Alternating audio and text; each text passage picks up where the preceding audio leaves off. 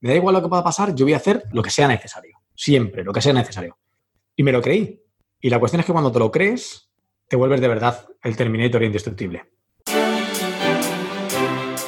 Hola, hola, soy Ángel Alegre, el creador de Vivir al Máximo, y quiero darte la bienvenida a un nuevo episodio de Una vida a tu medida, un podcast para aquellas personas que sienten que la vida es una gran aventura llena de posibilidades y que han decidido crear su propio camino en vez de conformarse con una vida gris que no les llena. En este podcast encontrarás ideas, herramientas y sobre todo la motivación necesaria para construir una vida más libre, más congruente y en definitiva más feliz. En el episodio de hoy tengo como invitado a mi amigo Roberto Gamboa, al que ya entrevisté en el episodio número 14 del podcast. Robert es el referente de Facebook Ads y de tráfico de pago en el mercado hispano, es el fundador del Instituto de Tráfico Online, donde actualmente dirige un equipo de más de 50 personas, y es el creador del Máster de Tráfico Online, una formación por la que ya han pasado más de mil alumnos para aprender la nueva profesión de trafficker digital. Como te puedes imaginar, a Robert le van muy bien las cosas y personalmente le considero un ejemplo de alguien que ha creado una vida a su medida. Pero, en mi opinión, lo más interesante de su trayectoria no es eso, sino lo rápido que ha logrado llegar a donde está. Y es que, como nos contó en la primera entrevista, hace apenas 5 años Robert acababa de dejar su trabajo y ni siquiera tenía una página web. Para mí, la historia de Robert es la prueba de que cambiar de vida y conseguir resultados increíbles no tiene por qué ser un proceso lento y tortuoso, así que, aprovechando que está a punto de lanzar la quinta edición de su máster de tráfico, he decidido invitarle de nuevo al podcast para hablar con él sobre los secretos de su éxito. En esta conversación, Robert y yo charlamos sobre mentalidad, sobre marketing, sobre publicidad y sobre el resto de claves que le han permitido crear un negocio de formación online que factura siete cifras. Y, entre otras cosas, tocamos temas tan interesantes como cuáles son los mantras y las creencias que le han permitido a Robert llegar a donde está, qué hay que tener en cuenta para crear una formación online que se venda bien sin hacer falsas promesas ni engañar a nadie, por qué compra la gente según Robert y cuál es su secreto para convertir a desconocidos en clientes, ¿Cómo ha aprendido Robert todo lo que sabe sobre marketing y negocios? ¿O cuáles han sido los aprendizajes más importantes que ha tenido Robert en estos cinco años que lleva con su proyecto? Además de todo eso, al final de la entrevista hablamos de la formación estrella de Robert, del máster de tráfico online, en la que podrás formarte como trafficker digital y llegar a vivir de ello en menos de tres meses y que está a punto de abrir sus puertas. Así que si llevas tiempo pensando en hacer un cambio profesional, si te gustaría trabajar por Internet y ser tu propio jefe, o si simplemente tienes curiosidad y quieres saber más sobre esta nueva profesión, te invito a que entres en viviralmaximo.net barra trafficker, escrito T-R-A-F-F-I-C-K-E-R, trafficker, y te apuntes al training gratuito que va a impartir Robert a partir del próximo 2 de marzo de 2020. Repito, viviralmaximo.net barra trafficker. El training es totalmente gratis y consistirá en cuatro vídeos en los que Robert explicará cuáles son las ventajas de ser trafficker digital, cómo conseguir tu primer cliente como trafficker en menos de 30 días, cómo darle resultados tangibles a ese cliente aunque ahora mismo no sepas nada de Facebook Ads y mucho, mucho más. Y bueno, eso es todo lo que quería contarte. Creo que esta es una entrevista top que te permitirá entender cómo piensa un emprendedor que ha creado un negocio de 7 cifras desde cero, así que sin más dilación te dejo ya con el gran Roberto Gamboa.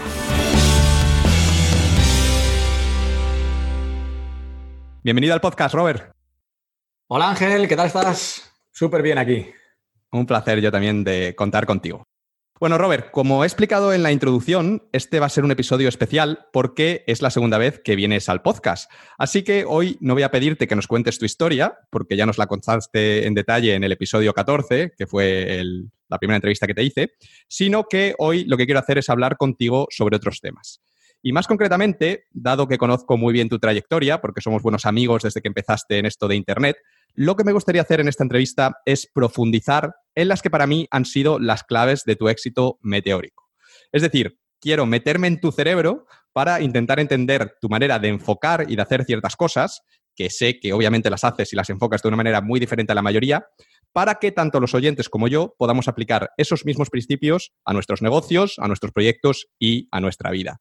Y además de eso, por supuesto, también quiero hablar contigo eh, en profundidad de la nueva edición del Máster de Tráfico Online, que sé que estás a punto de lanzar, porque estoy totalmente seguro de que muchas de las personas que nos están escuchando ahora mismo, pues eh, les puede interesar. Ese es el plan. ¿Te parece bien? ¿Estás listo para un nuevo interrogatorio todavía más intenso que el la última vez? en la última vez me tuve que levantar al baño, a beber agua, a comer. Sí, sí, estoy listo, estoy listo. He dormido bien, he descansado, estoy listo y preparado. Yo también he dormido bien, así es que venga, vamos a ello. Y si quiere ir al baño, pues paramos, no hay ningún problema. Pues bueno, vamos a empezar con la entrevista, pero antes de arrancar, creo que es muy importante que hablemos del plan secreto que desvelamos al final de nuestra primera entrevista, eh, porque me consta que hay algunas novedades muy importantes. Y este plan secreto, para quien no nos escuchase, para quien no escuchase el episodio anterior de Robert, el número 14, es el plan de irnos a vivir a Málaga con nuestras novias y en unos años pues ya dedicarnos a jugar al golf, a comer espetitos de sardinas, bañarnos en el mar y ese tipo de cosas. Y si no me equivoco, me llegan rumores de que tú ya te has adelantado y has dado el primer paso y te has comprado un pisito frente al mar. ¿Es, ¿Es cierto? ¿Son ciertos estos rumores? Es que eres una tortuga en todo, tío. es que no te voy a estar esperando, no te voy a estar esperando. Además, eh, sí, o sea, era una cosa que ya hemos hablado muchas veces, pero también me llegan rumores de que tú has tomado otro rumbo y que te vas por ahí a viajar por el mundo con tu novia, así que... Esto todavía es top secret, todavía no lo he contado a la audiencia, pero ya, ya publicaré un post o un email eh, hablando de esto. Pero, pero sí, sí, es cierto que yo todavía...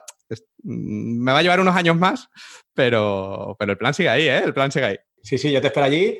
A ver, la, la cuestión es que al principio de hay, algo que conté, bueno, con la, gente que ya me conozca un poco, sí que lo conté a final de año y que, que me ocurrió en mi, en mi vida.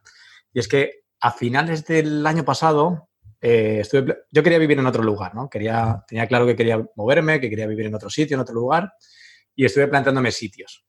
Entonces, eh, vi sitios del extranjero que podían ser interesantes, como Miami, pero era complicado, no sé qué, era como difícil moverme allí y así. Vi sitios del extranjero, pero más cerca como Andorra, que también tiene como muchas ventajas a nivel fiscal y todo esto, no sé qué, y sitios de dentro de España, ¿no?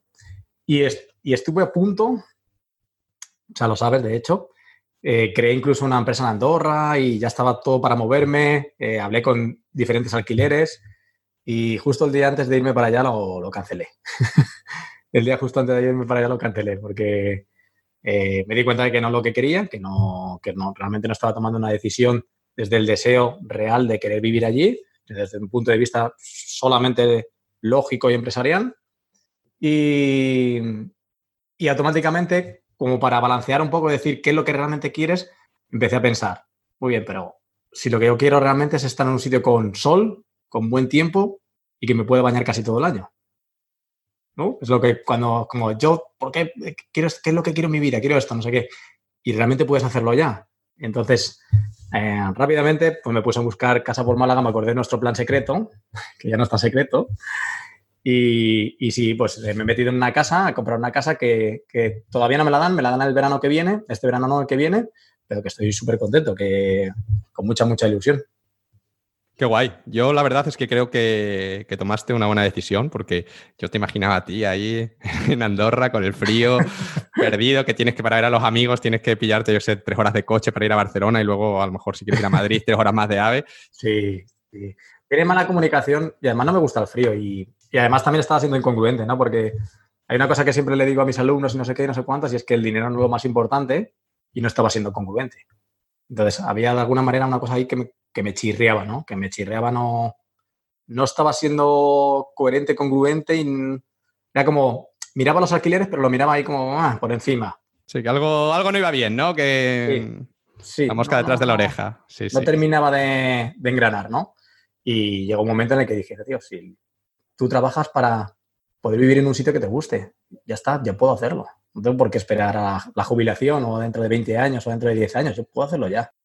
Eso, eso que comentas me parece súper importante, ¿no? De cómo a veces nosotros cosas que podemos hacer ya, como que nosotros mismos nos contamos ahí una historia para posponerla, ¿no? no primero me voy a ir a Andorra porque a lo mejor tiene unos beneficios fiscales y unos años después, cuando haya ahorrado lo suficiente, me voy. Es, ¿no? Pero si, pero si ya puedo irme, ¿por qué, por qué retrasarlo? ¿no? Y, y, esto lo hacemos inconscientemente muchas veces en nuestras vidas, ¿no? Entonces yo le, le, invito a los lectores, a los oyentes, perdón, que se pregunten si ellos lo están haciendo, obviamente, pues en, a otro nivel o en, o en otro contexto, pero es algo que yo me he dado cuenta que es, que es muy común. Sí, completamente fue el razonamiento. ¿Para qué me voy a Andorra? Para irme tres o cuatro años, ganar suficiente dinero y luego vivir donde yo quiera. Pero ya puedo vivir donde yo quiera, ¿no? sí, es el, cuento, el, cuento este del pescador mexicano, ¿no? Ese que le... Exacto, es el, sí. el, el, mismo. Sí. Guay, pues me alegro mucho que ya tengas el pisito, sobre todo que, ahora sientas que has tomado la decisión correcta. Y a mí lo que me preocupa es si, si va a haber fiesta de inauguración con un partidito de golf al día siguiente o cómo... Bueno, para jugar al golf tendríamos que aprender, que no tenemos ni idea, que vamos de muy vacilones. O sea, tenemos como visualizado el tema del golf, pero no sabemos ni coger el palo. yo, yo debo decirte que como veraneaba en, bueno, y mis padres siguen teniendo una casa en Islantilla, iba a clases de golf. Entonces, ah. unas bases, unas bases de cómo coger el palo, así con, como con el pulgar, uno dentro del otro y tal, tengo. Pero es cierto que ahora tú me das una madera uno y te, la mando. Te saldrá la, posturita hasta de darle y, levantar el taloncito, ¿no? esa, esa, Ahí, ahí, ahí. Por lo menos para, para Instagram quedará bien. y, el, y, el, pad ese, eso es más, más sencillo, lo de patear. Sí, sí. No, yo encantado. Yo, es una de las cosas que quiero aprender. Yo creo, vas cumpliendo años, vas diciendo, a ver, ya evidentemente al fútbol, que me gusta mucho el baloncesto, donde entras y sales molido de, de palos, pues a lo mejor vamos mirándolo, ¿no? Pero pádel y golf es una cosa de las... Son dos cosas que quiero aprender. Eso lo tengo claro. Padel, sí sé, así es que ahí podemos hacer equipo, eso no hay ningún problema. Pero el, objetivo de ser partido de golf con Gareth Bale sería como, el, culmen, el culmen del éxito. el objetivo es que realmente te vengas, que no me vaciles y que te vengas. Además que yo, sé que vas a ser feliz allí, lo tengo claro. Yo, tengo, yo estoy trabajando en el plan, luego, luego hablaremos, pero también necesito un poco que pongas de, tu parte, pero, pero está, sigue ahí, ¿eh? es decir, que no está, no está olvidado, sigue ahí y lo, y lo lograremos, de verdad. Vale, vale. Cuento contigo. Bueno, hablando de, Málaga y hablando de playa, eh, sé que acabas de volver de unas vacaciones con tu chica por Estados Unidos hace una semana o algo así. ¿Dónde, Cuéntanos, ¿dónde habéis estado?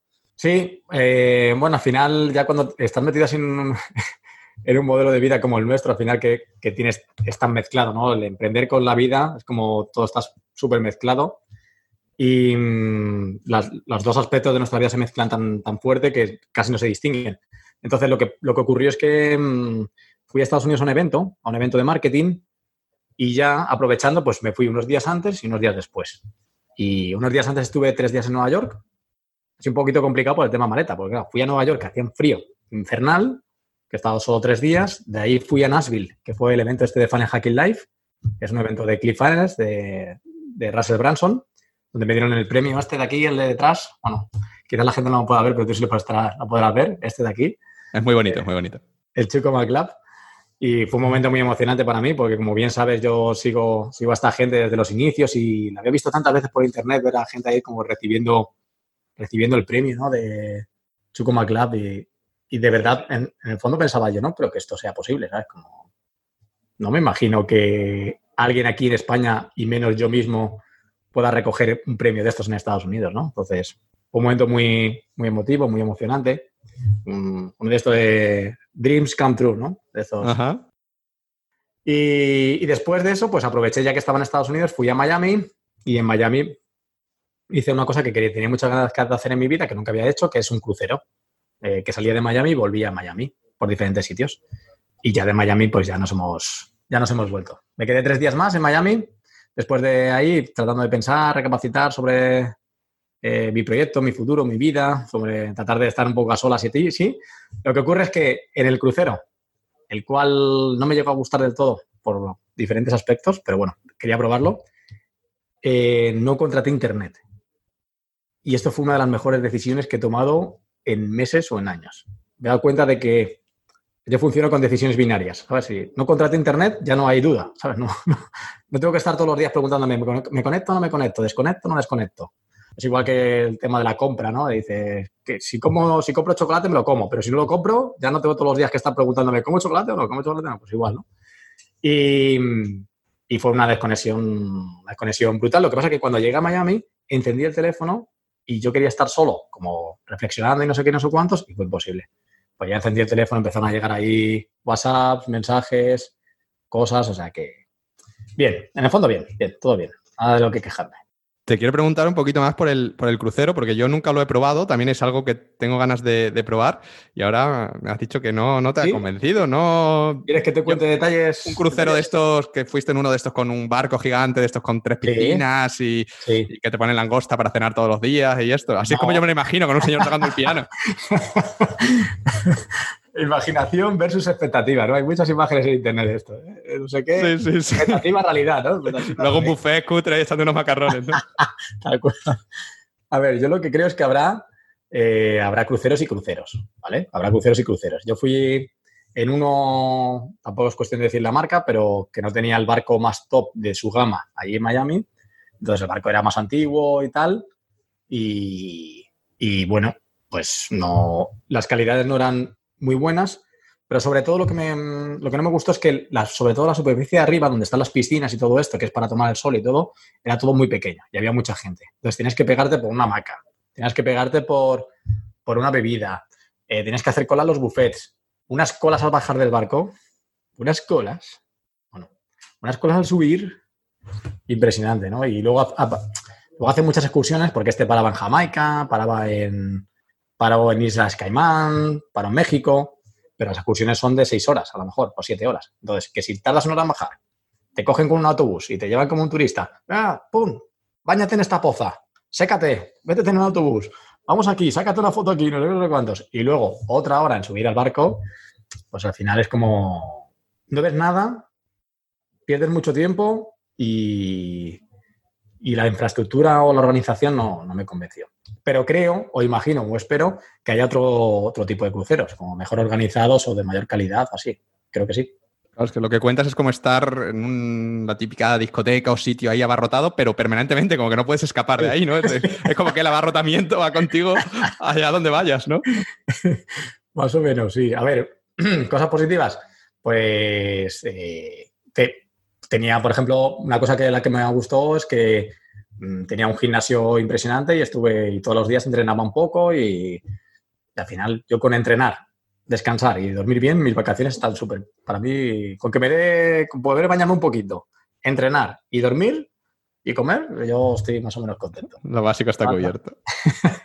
Pues nada, habrá que investigar para, como tú dices, que seguro que hay cruceros de otro estilo y que se adecúen más a lo que, a lo que nos gusta, que es algo, pues eso, un poco más, más tranquilo. Sobre todo a mí los abarrotamientos esos, yo también los, los odio y me agobian mucho, me, me, generan mucho, mucho estrés. Así es que investigaremos. Si algún oyente conoce un crucero top, que nos, que nos mande la recomendación por Twitter o por, o por Instagram, por favor. ¿Cómo van a decir? Cogeros una barca y ir vosotros solo, joder. bueno, Robert, llevamos aquí un ratito hablando de cruceros, de, vacaciones, de Málaga. Imagino que habrá gente que no te conozca porque no haya escuchado la primera entrevista o porque no siga tu trabajo y que diga, bueno, ¿quién es, quién es este tío aquí? Que si crucero en, Miami en febrero, eh, ahora se ha comprado un piso en Málaga. Así que, mm, ¿te importaría contarnos brevemente quién eres y a qué te dedicas? Una pequeña presentación. Claro, súper. Además está bien planteada la pregunta que es quién eres y a qué te dedicas, porque yo siempre respondo lo mismo a esto cuando me dicen, ¿quién eres? Y todo el mundo dice, pues mira, yo soy informático, yo soy camarero, yo soy no sé qué. Bueno, eso es lo que haces, no lo que eres, ¿no? Y que son dos cosas diferentes, yo creo. Y bueno, pues básicamente es quién soy. Soy un chico normal que vive, que vive en Madrid, soy de aquí de, Madrid. Y, y, que como muchos, muchas otras personas, pues durante toda su vida ha seguido el camino correcto, ¿no? Digamos, he ido haciendo todo lo que se supone que tenía que hacer en cada paso, desde ir al colegio, al instituto, estudiar a estudios superiores, buscar una salida laboral que sea lo más... A mí lo que me pasó en particular es que cuando llegó el momento de decidirme no sabía muy bien qué hacer. Entonces decidí hacer informática, buscar un trabajo, pues todo, he seguido cada uno de los pasos, ¿no? Y en el cual cada uno de los pasos pues me iba, iba llevando a un sitio donde realmente no quería estar. Eh, sobre todo con el tema de la informática. No sé, no sé cuál es muy bien la razón, además casi todos los informáticos que conozco son, son gente que realmente no está muy contenta con lo que hace, ¿no? Hasta que en un, un día, pues te conocí a ti. Realmente todo, todo inició contigo, antes de que fuéramos amigos, conocí tu trabajo. Empecé a leer tu blog, leí tu historia como informático de Microsoft, ta, ta, ta, no sé qué, compré un libro, compré el libro de Tim Ferris, compré lo otro, lo otro, lo otro, lo otro, y mi cabeza explotó.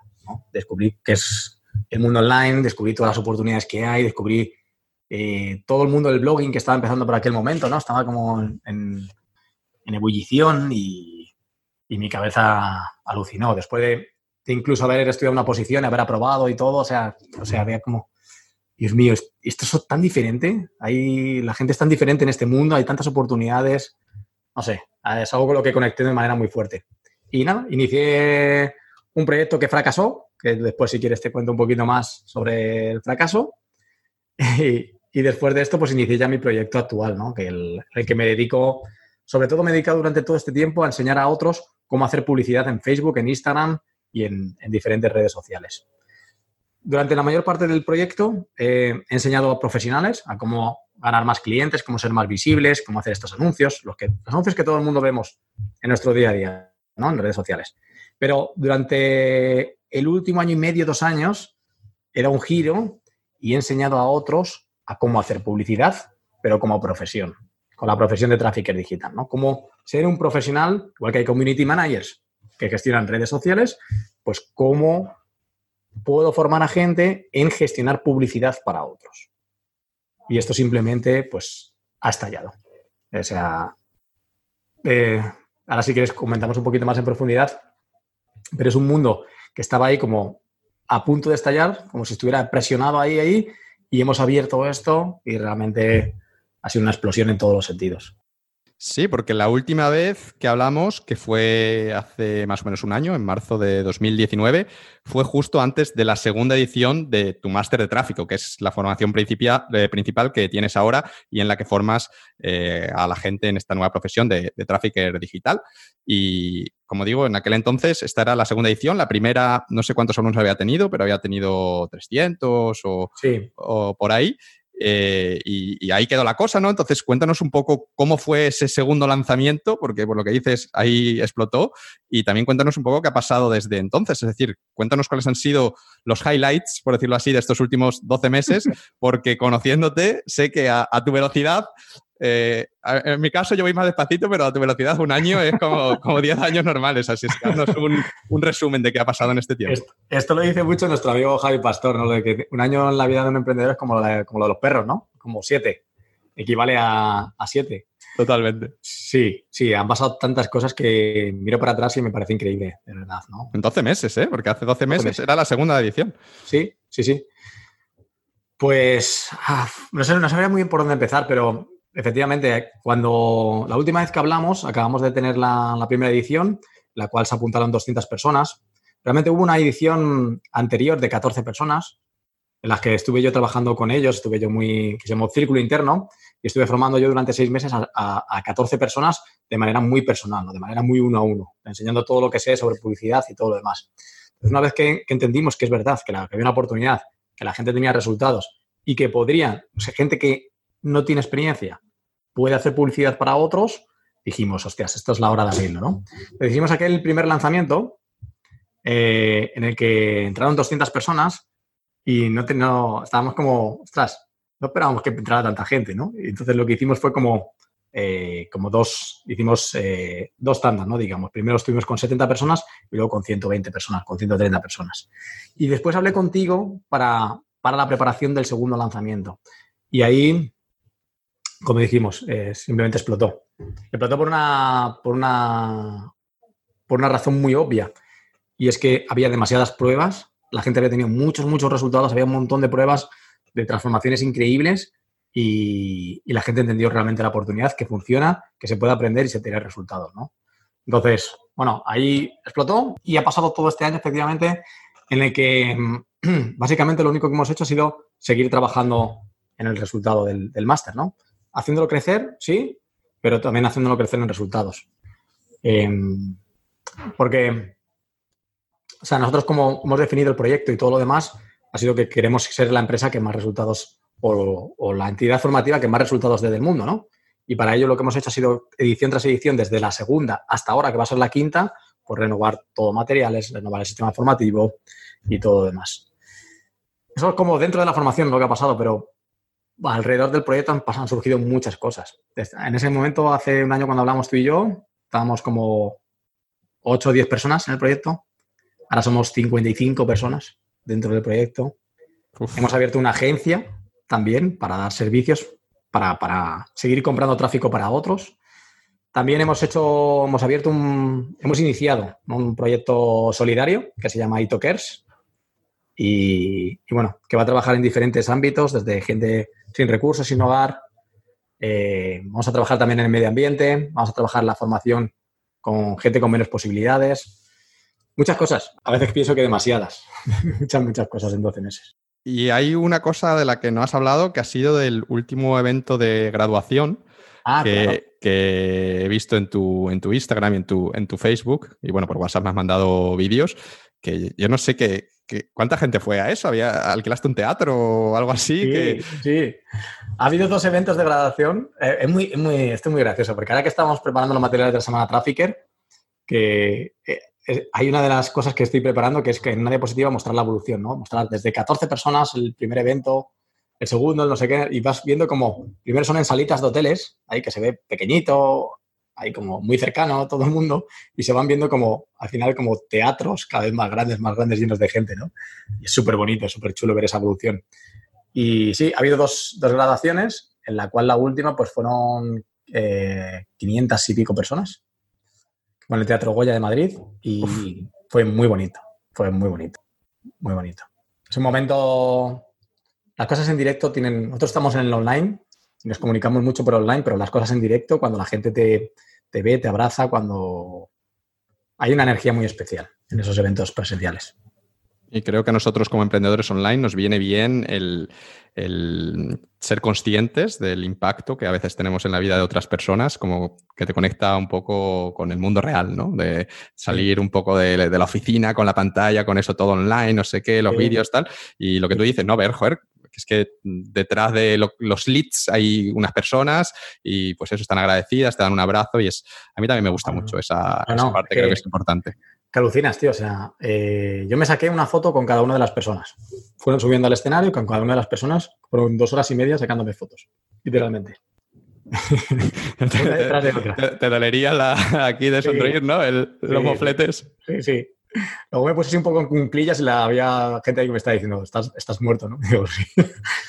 Pero es alucinante porque la gente viene, saca una foto contigo y quien más que menos te dice algo, ¿no? te dice una frase, como tienen unos segundos, te dicen una frase, ¿no? Y te dicen cosas increíbles. O, te dan un regalo, mira, esto me lo, he traído de, mi ciudad, o esto lo he traído de mi país. Vino gente, vino gente de Argentina, vino gente de Colombia, de México y de Panamá. Y te traen cosas, te dan regalos ahí en un momento, como, toma, no sé, no sé cuántos, y dices, Dios, es impresionante, es, impresionante. Ahí es cuando te sientes, dices, que tengo el mejor trabajo del mundo, ¿no? En esos momentos. Y luego también es muy importante que nosotros hacemos mucho esfuerzo en que todo el equipo, las cincuenta y pico personas, aunque estén en diferentes países también, vengan. Porque ellos también tienen que sentir el impacto. O sea, no es cuestión de, mí, es cuestión de que ellos vivan que lo que hacemos realmente importa y que tiene impacto en gente, ¿no? Entonces, un momento muy chulo, un momento muy, muy bonito. Qué guay, pues la verdad es que me alegro un montón eh, me quito el sombrero por todo lo que has conseguido, pero de verdad eh, me alegro y te felicito porque yo te he visto desde tus inicios y sé lo duro que has trabajado y, bueno, pues puedo decir que te lo mereces al 100%, así es que esta es tu, recompensa. Y Robert, aunque lo que has logrado es admirable, yo creo que estamos todos de acuerdo en eso. En mi opinión, lo más impresionante de, tu historia para mí es lo rápido que ha sido todo, ¿no? Antes hablábamos de, de, eso, porque esto que hemos contado ha sido en un año, es decir, que que hace un año y medio aproximadamente eran 14 personas y, hace poco llenaste el Teatro Goya, ¿no? Eh, es decir, que en, 12 meses, en 18 meses, que es poquísimo tiempo, ¿no? Y, bueno, quien, quien haya escuchado la, primera entrevista, pues sabrá eso, que tú en 2015, que es hace solo 5 años, que es lo que se tarda en hacer una carrera, no tenías ni web, no tenías ni productos, y, no sé cuánto sabías sobre Facebook Ads, pero, pero creo que bastante poco. Y en solo cinco años te has convertido en el referente de tráfico de pago en el mercado hispano. Han pasado por tus formaciones más de 2.300 personas. Has formado a más de 1.000 tráficos digitales, muchos de los cuales viven de ello hoy en día, se dedican a ello. Tienes un equipo de 54 personas, nos has contado, que trabajan contigo y has facturado varios millones de euros sin ningún tipo de inversión externa para acelerar ese crecimiento, sino que ha sido desde totalmente cero. Entonces, eh, como digo, me parece increíble y por eso en esta entrevista lo que quiero hacer es profundizar y analizar algunos aspectos de, esta trayectoria que para mí, desde fuera, pienso que son las, lo que ha sustentado tu éxito, las claves. Y de todas esas claves, creo, y no sé si tú estarás de acuerdo conmigo, pero, pero creo que suele pasar con todos los emprendedores, la base de todo sobre lo que has podido construir y lo que te ha permitido llegar hasta donde has llegado ha sido tu mentalidad, ha sido tus, tus creencias. Así que quiero empezar esta conversación por ahí eh, preguntándote por una idea que creo que está muy extendida en nuestra sociedad, que es la idea de que tener éxito a nivel profesional tiene que ser un camino largo, un camino que te debe llevar muchos años o que incluso te va a llevar toda una vida, ¿no? Y, creo que conoces bien a qué me refiero, porque antes lo contabas, ¿no? Primero vas cinco años a la universidad, te formas, luego haces unas prácticas de seis meses, un año en una empresa para aprender a trabajar, luego poco a poco vas acumulando experiencia, a lo mejor cada año, cada dos años te dan un pequeño aumento de, sueldo, si eres un poco más espabilado y cambias de empresa, ese aumento es un poquito más grande y vas, digamos, dando pasitos como, como las hormigas, ¿no? Hasta que llegas a los 60 años, a lo mejor ya a los 60 años tienes un puesto que está bien y luego ya poco después te jubilas, ¿no? Sin embargo, tú nunca has estado de acuerdo con esta idea. De hecho, me atreveré a decir que uno de tus rasgos distintivos y también una de las claves de tu éxito ha sido justamente tu obsesión por ir al hacer lo opuesto, ¿no? Por buscar siempre el atajo, por buscar siempre como la manera de hackear el éxito, por decir, ¿cómo puedo llegar ahí, pero en vez de, de en 20 años hacerlo en 6 meses, ¿no? Entonces, quería preguntarte por tu opinión sobre este tema, por ¿Cuánto de verdad hay en esta idea de que tener éxito es un camino lento? Y, también me gustaría saber de dónde viene esta obsesión tuya por desafiar esa idea y por tratar de buscar siempre la manera de acelerar tus resultados, porque no sé si es algo innato, es algo que te ocurrió algo en un momento de tu vida que te hizo ver la luz o, qué fue lo que pasó. Cuéntanos. Ah, bueno, estaría bien también, has contado como toda la evolución así, estaría bien ahora poner la diapositiva, o sea, que quiero poner de, de crecimiento de los alumnos, pero una mía con el decrecimiento de mi pelo. ¿no? Sí, la foto esta que le hacen a los presidentes, ¿no? Que dice, antes de cuando Obama, cuando le eligieron, Obama cuatro años después. Y es como si hubiese pasado 20 años. Wow. Bueno, pues sí, sí, sí, sí. A ver, la obsesión por el, por el atajo siempre, siempre ha estado en mí, ¿no? Siempre ha estado en mí. Y yo creo que, yo creo que de donde viene, de donde viene es, es de la creencia profunda de que yo esto lo, vivía mucho cuando trabajaba de informático, ¿no? Yo trabajaba de informático y estaba ahí trabajando, no sé qué, y no sé si le pasará a alguien de los que nos escuche, ¿no? Pero yo estaba con el ordenador, tocaba las teclas y no sé qué, y miraba a mi, jefe pasar, y yo siempre pensaba lo mismo y decía, este tipo a lo mejor cobra cuatro veces lo que yo y no tiene más talento que yo. O sea, no, no es mejor que yo, no tiene más talento que yo, no es más inteligente que yo, no es más hábil que yo.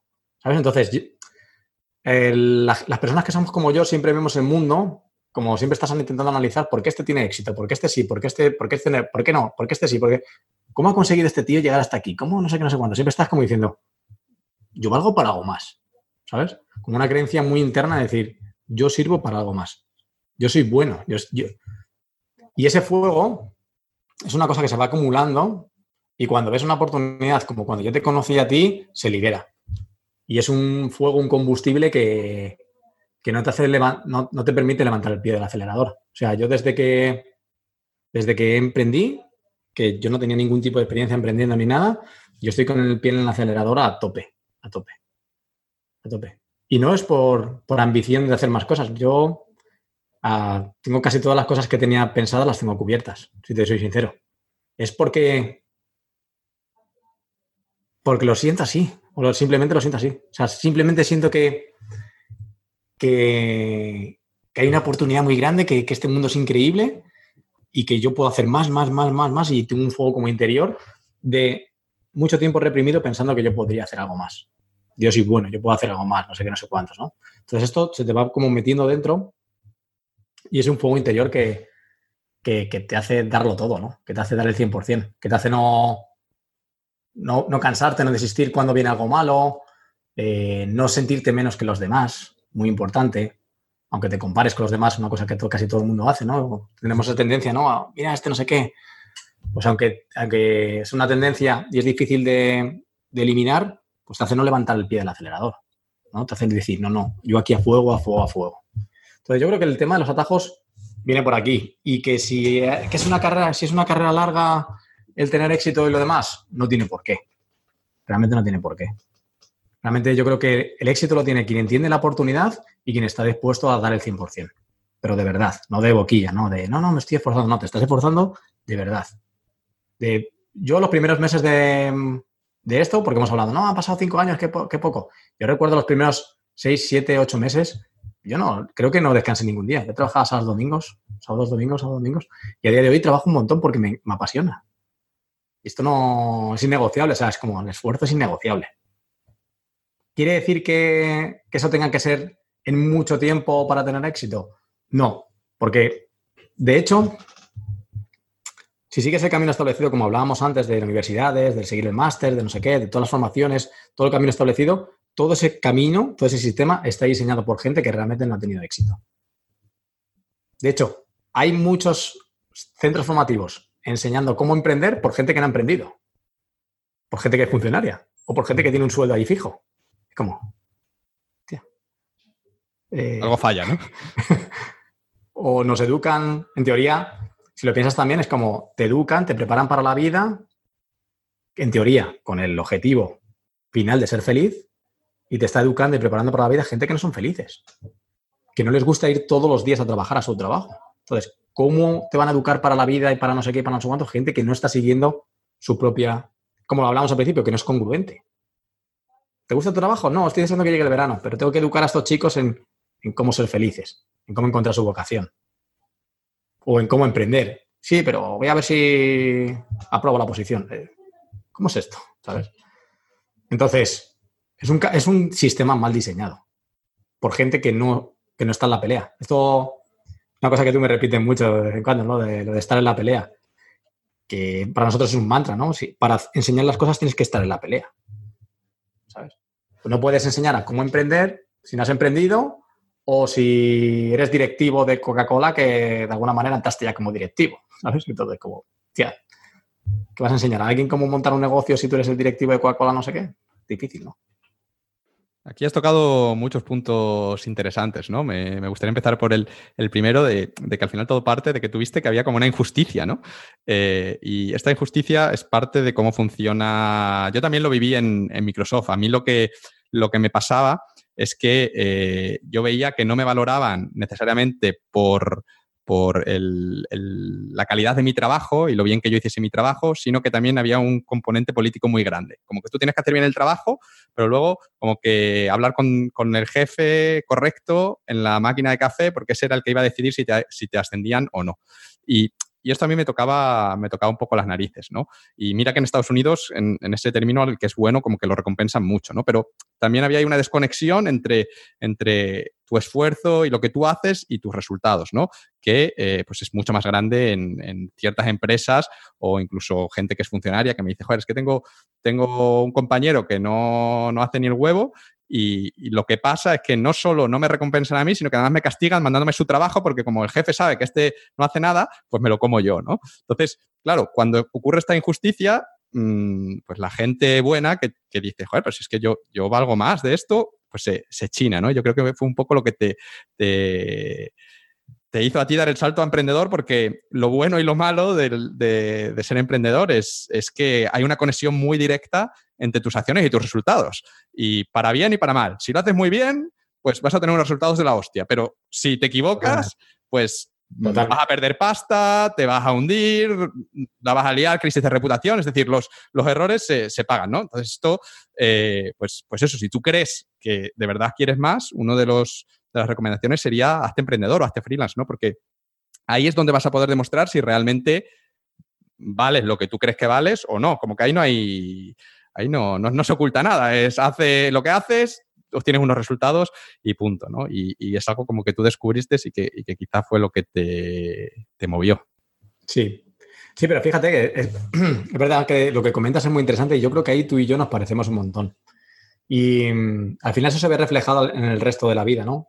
Tú decías que había un componente político de saber qué relaciones tienes que hacer para ir creciendo y no sé qué. Y en el mundo empresarial, en el mundo de, los negocios y de los proyectos y todo esto, también pasa mucho, ¿no? Em, hay como, tú sabes que hay gente que se relaciona entre sí, no necesariamente porque se caigan bien, sino porque les conviene, no sé qué, no sé cuántos. Y, tú y yo, no sé si acertadamente o no acertadamente, no somos, no somos así. solo nos relacionamos con la gente que realmente nos cae bien. Punto. Y somos súper tajantes. O sea, hemos estado, por ejemplo, hemos estado tú y yo en eventos. En septiembre estuvimos en un evento en Brasil y tú ves como todo el mundo se mueve, como voy a, generar este contacto, voy a generar este contacto. Como ves a la gente como espabilada en el evento, ¿no? Como networking a tope, a ver qué. Y tú y yo vamos por el evento y, vamos a nuestra bola, ¿no? Y creo que, que, eso de la independencia que decías tiene mucho sentido. Tiene mucho sentido tiene que ver también con una forma de ser. Sí, a mí, a mí en mi caso yo también recuerdo del colegio, la universidad, que a veces te ponían a hacer un trabajo en grupo y siempre había como gente del grupo que pasaba o lo que sea y al final como que se llevaban, se llevaban la misma, si tú lo hacías bien, pues como ellos eran parte de tu grupo le ponían la misma nota a todos los del grupo, ¿no? Y a mí esta, este tipo de injusticias reconozco que al igual que, que a ti, quizá en otros contextos en mi caso, pero... Ah, ¿tú, eras de los que no querían hacer trabajos grupales? No, no, yo sí, yo era de los que no quería hacerlo, exacto, sí, sí. Yo, lo, que no. yo, lo, hacer, yo lo quería hacer individual, yo individual. Yo era de los que sí, yo era de los que sí, tú eras de los que no, ¿no? Yo era de los que, no. Que, estaba diciendo que siempre lo jodía. Sí, sí, exacto, exacto. Pero mi experiencia era esa, ¿no? Como yo lo quería hacer muy bien, pero no todo el mundo estaba dispuesto a, poner el mismo esfuerzo y la misma dedicación. Más preguntas sobre el tema de los atajos. ¿Cómo haces tú para localizar estos atajos? Es decir, ¿cuál es el proceso mental eh, que sigues para, para, cuando quieres conseguir un objetivo? Eh, no tomar el camino común que, que, toma todo el mundo, sino decir, voy a ver si existe algo que me puede llevar ahí más rápido. Hmm. Sí, bueno, pues la verdad es que no, no, sabría decirte muy bien, ¿no? Pero yo creo que es, sobre todo observación. Tratar de un poquito de abstraerte de qué es lo que está haciendo la mayoría y cómo se comporta todo el mundo y cómo todo el mundo sigue un camino y tratar de salirte un poquito y mirarlo desde fuera, ¿no? Es decir, qué es lo que yo quiero, qué es lo que es importante para mí. Y, y tratar de eliminar tratar de eliminar pasos, pero muchas veces en, el proceso este de eliminar pasos o de simplemente conseguir un objetivo, simplemente vale con, hacerlo y ser valiente. Yo creo que estamos en un momento de, de, nuestra, de este mundo tal y como lo conocemos, que la valentía está cobrando más premio que nunca. O sea, ahora la persona que quiere destacar y que se esfuerza por destacar, está teniendo unos réditos impresionantes. Y creo que eso ya simplemente es un atajo, porque como la gente va cómoda entre la multitud, el que quiere destacar genera un atajo ya de por sí. Y te lo explico eh, con algo que vas a entender perfectamente y que yo ya tengo visualizado y que tengo testado. Nosotros hacemos en el máster, por ejemplo en el máster, ¿no? Hacemos muchas sesiones grupales, en directo.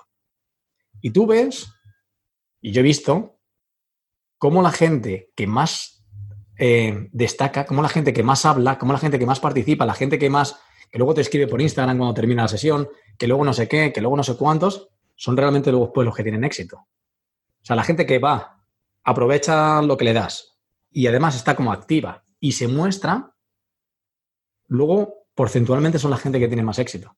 Y la gente que se lo toma medio así, no va mucho a las clases, mm, va pero va de oyente o apaga la cámara, o sea, yo hubo una, una, vez en una sesión de estas de Zoom grupal con un montón de gente que había uno viendo, o sea, estaba con el portátil tumbado en la cama y estaba tumbado así, viendo así, como recostado así de lado, viendo la sesión.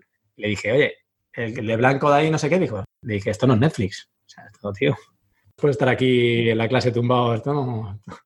Estamos en clase, tío, esto no es Netflix, ¿no?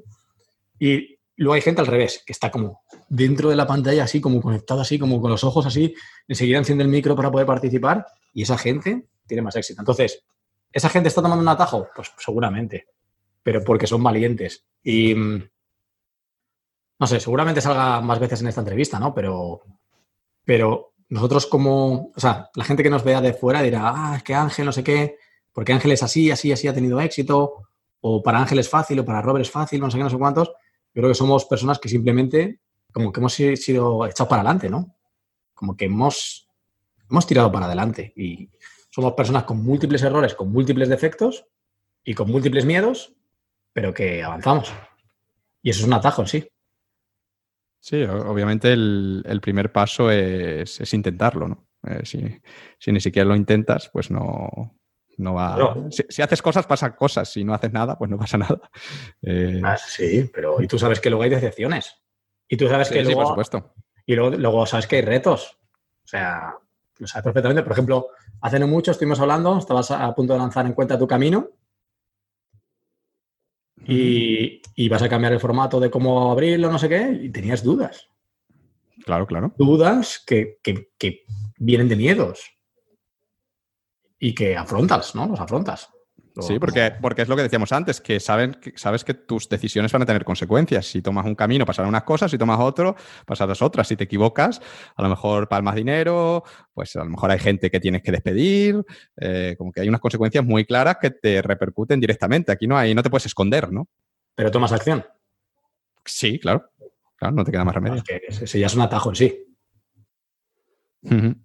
Eh, sobre los atajos me viene a la mente eh, una conversación también sobre, sobre esto, ¿no? De, que hablé con Magoz, que es un, ilustrador. Eh, no sé si coincidiste tú con él en un, cumpleaños, pero, pero, es una entrevista que a mí me gustó mucho. Y él hablaba de, muchas veces el cómo el ponerte restricciones, cómo las restricciones nos obligan a encontrar mejores ideas, ¿no? Porque cuando no tienes restricciones, mm, pues muchas veces tomas el, primer camino que se te pasa por la mente, ¿no? Es lo típico, la, la startup, muchas veces a una startup le ingresan ahí un montón de, millones y, se ponen, empiezan a tomar malas decisiones porque pueden tomarlas, ¿no? Pero, eh, por ejemplo, me viene a la mente tu, tu, caso de tu historia, ¿no? Que tú cuando tenías 33, 34 años te marchaste de tu empresa porque tuviste ahí unos problemas con el jefe y te viste en una situación en la que no tenías trabajo y tuviste que decidir qué hacías. Y, claro, ahí tienes unas restricciones muy importantes, ¿no? Que era, vale, ya no tengo, ya no tengo 18 años, tengo 33, 34 años, eh, ya no puedo ir a la universidad, no me puedo permitir 5 años de formarme, con una serie de restricciones. Y muchas veces estas restricciones son las que las que hacen que nos esforcemos y que no nos quedemos con el primer camino, sino que, profundicemos un poquito más, ¿no? Y creo que Tim Ferris, hay una pregunta que él, que él comenta que se hace, ¿no? Que es, se marca un objetivo y, dice, vale, ¿cómo puedo conseguir 10 veces más como en la mitad de tiempo? Algo así, ¿no? Entonces, cuando tú te haces esa pregunta, tu cerebro empieza ya Correcto. Como automáticamente hay muchos caminos, los caminos fáciles o los caminos que conoces de primera se eliminan, ¿no? Y, te obligas a buscar otras alternativas y, muchas veces la manera de buscarlas es como buscar a alguien que ya lo haya hecho, ¿no? Como, también Tim Ferriss habla de esto, ¿no? De personas, dice, busca personas que han conseguido resultados que en un mundo normal no deberían haber conseguido, ¿no? Es, lo que él es de, quien dice que él aprende, ¿no? Que dice, bueno, pues un tío que es súper atlético, que que toda su familia son deportistas, como que es, normal que le vaya bien en el deporte, ¿no? Por ejemplo. Pero este tío que no sé qué, que está, que está gordito, que empezó hace un año, no sé cuánto, y que, y que quedó el tercero, ¿cómo, lo ha conseguido? ¿no? Este tío, este tío es el que sabe, ¿no? Es el que ha conseguido, algo sabe que yo no sé, ha encontrado un camino diferente, ¿no? Y es a eso a los que, a los que estudia. Entonces, de, estos ejercicios, pues se pueden encontrar ideas para esos, para esos atajos. Sí, sí, bueno, Tim, Ferris es un poco así, ¿no? Es el, hombre de los atajos. Hombre a cobaya, hombre a atajos, sí. Lo de las restricciones es muy interesante. Eh, porque no, o sea, yo no, no, no me autoimpongo restricciones, ¿no? No, no, no, no trabajo así.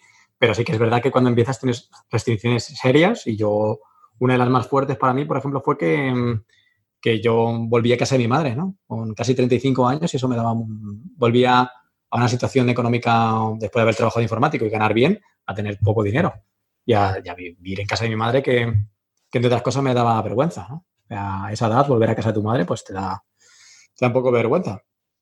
Y también había restricciones porque piensa que en esos momentos yo quería emprender y además eh, emprender en un mundo online en el que pues tienes que aparecer tienes que, yo, quería estar en Facebook, quería estar en Instagram, bueno, Instagram no había, ¿no? Pero quería estar en Facebook, quería estar ahí. Y yo, pues viviendo donde mi, madre, pues tampoco encontraba un sitio guay, por ejemplo, para sacarme fotos. ¿no? Para hacer, sacarme fotos como un emprendedor, como una persona que, está, que tiene su proyecto y todo esto, ¿no? Entonces, restricciones de medios, restricciones de dinero, restricciones de, de, de todo, ¿no? Que te llevan a coger atajos, desde luego. A buscar salidas, caminos que normalmente no habrías, no habrías encontrado. Entonces, resumiendo para cerrar este tema, eh, yo creo que al final un poco la, conclusión de todo esto es que no hay que confundir el tener éxito rápido con tener éxito fácil. Que yo creo que mucha gente cuando busca tener éxito rápido lo que quieren es tener éxito sin esfuerzo, ¿no? Que es lo típico de ganar dinero rápido por Internet. No estás buscando ganar dinero en un año. Esto es factible, ¿no? Lo que estás buscando es ganar dinero sin, hacer ni el huevo, ¿no? Y esto es imposible. Esto hay que dejarlo claro que es, que es imposible. Sí. sí. que hay caminos que te pueden llevar a, tener éxito muy rápido, a hacer cambios muy rápidos en, tu vida. Yo lo he visto pues con, alumnos míos, bueno, tú eres un ejemplo, eh, creo que hay, hay, muchos ejemplos, pero eh, y, hoy en día el mundo es, más fácil que nunca, como las cosas las puedes acelerar más que nunca. Hay, hay herramientas para ello. Pero eh, esto va a venir pues con, con un precio, ¿no? Con un, vas a tener que esforzarte, tú antes hablabas de trabajar siete días a la semana, trabajar como un animal, eh, aguantar también cuando vienen los golpes, es decir, que tiene una serie de, consecuencias. Ahí ya no te puedes esconder y, es lo que venga, lo bueno y lo malo.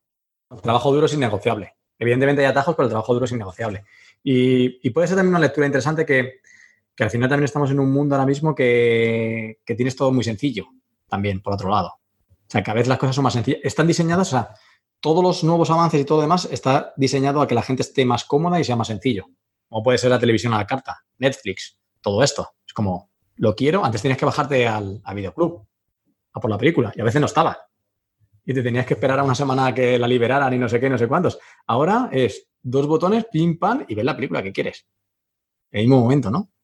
Y dices, hostias, todos los avances van, en este sentido, como a la demanda, a la carta. conveniencia, ¿no? Sí, ahora pides una cosa y te llegan 24 horas a tu casa. Sin moverte, desde sí. sin moverte, perfecto, simple, sin esfuerzos. Entonces, un poco contra el equilibrio este, ¿no? Sí, sí. Bueno, y salir de ahí y entender que, esto sin esfuerzo pues no, no existe. Eh, bueno, quiero continuar y quiero ahora preguntarte por una frase que tú dices mucho y que creo que, está muy relacionada con esto que acabamos de hablar sobre tener éxito rápido, tener éxito fácil y, demás, ¿no? Y con el tema de los atajos. Y tú dices mucho que no llega más lejos el que más esfuerza, sino el que mejor estrategia tiene. Me gustaría que nos explicases un poquito más eh, qué significa esta frase, de dónde surge y, demás. Esto surge, o sea, yo creo que todo el mundo tiene demasiadas pruebas de que esto es verdad. Yo, igual, todo surge de mi época de, informático, que al final, trabajando en una gran corporación o en diferentes corporaciones, que incluso trabajé en el Ministerio de Defensa, trabajé en muchos sitios como informático. Al final es donde vienen los mayores aprendizajes que marcan tu, vida, ¿no? Y más a esa, a esa edad. Y esto viene de, de un ejemplo de un amigo, ya perdí el contacto con él, que trabajaba en mi misma empresa, y era el típico tío que se esforzaba como un animal, que trabajaba como un animal, que el jefe, como muy complaciente con el jefe, muy complaciente que le decía, tienes que venir antes, venía, tienes que quedarte más, se quedaba, tienes que el sábado tienes que no sé qué, se terminaba llevando el portátil a casa. Esto de que te llevas el portátil, venía con el portátil y no sé qué, no sé cuántos. Y ese tipo no era el que más lejos llegó. Ese tipo era el que más se esforzaba, ese tipo era el que, el que peor vivía realmente. Y el que peor cara tenía y el que nos no sé cuántos. Y en el que el jefe sabía que era quien más podía, que era como, digamos, entre comillas, el más débil. El que más podía presionar para trabajar más. ¿Sabes? Es como este tío, le diga, cuando le diga, viene, tal, no sé, no sé cuántos. Entonces, no necesariamente el que más trabaja, que era él, llegaba más lejos, sino el que más, el que mejor estrategia tiene. Y había gente, lo que dices tú, dentro de la, propia empresa con mejor estrategia, con un mejor, digamos que se vendía mejor y llegaba más alto. Y llegaba más alto. Entonces, para mí es obvio. Y en el mundo de los proyectos y de los negocios digitales ya ni digamos. Ya ni digamos. O sea, tú y yo ya llevamos unos años y hemos visto gente de 0 a 100, de 100 a 0, gente que sigue en el mismo punto desde que se inició todo por cuestión de mentalidad y estrategia, todo. Sí, tienes que saber qué estrategia aplicar también en el contexto en el que estés, porque claro, en el sector empresarial está claro que la estrategia tiene que pasar por hacer políticas. Si solo te dedicas a hacer mejor trabajo, no vas a conseguir los mejores resultados, ¿no? Y pues eso, dentro del mundo online, pues hay diferentes estrategias y cada una te puede, te va a dar distintos resultados. Entonces, al final, yo creo que, que la estrategia es como un ¿cómo decirlo? Como un multiplicador, ¿no? En, el sentido de que si tienes la estrategia correcta, el esfuerzo siempre va a ser necesario, pero si tienes la estrategia correcta, cada gramo de esfuerzo, por decirlo así, que pongas, como que te va a cundir más que si lo pusieses en la estrategia equivocada. Es como si tienes una bicicleta, bueno, no, este no es un, no es un buen ejemplo. una bicicleta, una bicicleta con las ruedas pinchadas, ¿vale? Vamos a decirlo así, ¿eh? con, las ruedas deshinchadas, ¿no? Que como que, pedaleas, pero, pero avanza menos. ¿no? Eh, te voy a poner como ejemplo un coche, pero digo que en el coche no hay que hacer esfuerzo, ¿no? No hay que, pedalear. Pero, pero algo, así sería, ¿no? El vehículo, el vehículo es imprescindible. Y, y, fíjate que yo creo que también, uniendo un poco con lo que decía anterior, ¿no? De la, la era que estamos viviendo, yo creo que también tiene mucho sentido la capacidad de elegir buenas decisiones. Estamos en un mundo en el que hay muchas posibilidades, que hay muchas oportunidades, hay muchas decisiones, pero acierta mucho o tiene mucha ventaja el que toma buenas decisiones. Y para tomar decisiones buenas, en mi caso, yo me he dado cuenta que lo que mejor funciona son diferentes aspectos. El, primero, esto no venía a cuento, ¿no? Pero ya te lo cuento, ¿no? Sí, sí, cuéntamelo. Me parece muy interesante. El primero, no, porque es algo que lo que he reflexionado. Y el primero es tener claro que, que es tener como mucha claridad de visión a largo plazo, qué es lo que quieres conseguir. Entonces, eso te ayuda a tomar decisiones, evidentemente, ¿no? Como si yo quiero terminar viviendo en una casa cerca del mar, no sé qué, no sé cuántos. ¿Qué tengo que hacer? ¿Qué tengo que hacer? ¿no? Y todas las decisiones que te llegan o todas las oportunidades vas eliminando y vas focalizándote en las que te llevan para allá. Y lo segundo es un aspecto un poquito más banal o más, digamos, menos o más aterrizado, que es eh, cuidarte, estar descansado, eh, estar bien, digamos, estar equilibrado, estar descansado, no estar o estresado o, de mala leche o muy cansado. O presionado, ¿no? Porque muchas veces si, si, tienes una presión, pues te obliga a tomar decisiones precipitadamente o... Sí. Yo cuando he tomado alguna mala decisión es porque he estado, por ejemplo, muy cansado. Yo me doy cuenta que cuando estoy muy cansado o he dormido mal o llevo una época de mucho trabajo, he tomado alguna decisión mala.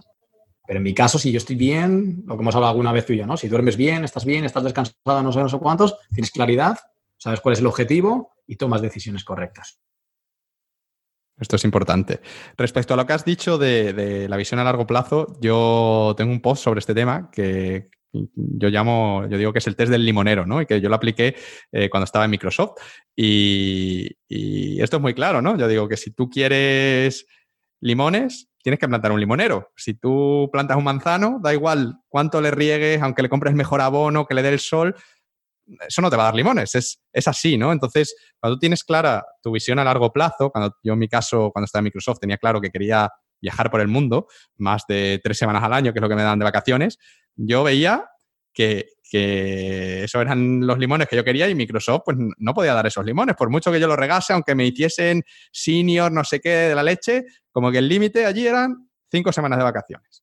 Y ya está, y era así, y, tenía que trabajar 40 horas a la semana, porque son las reglas de la empresa. Entonces, ahí me di cuenta de que, de que ese camino no me iba a llevar a donde yo quería, ¿no? Y que tenía que cambiar de camino. El primer paso era encontrar un camino que me, que me pudiese, que, que, llegase hasta donde yo quería llegar.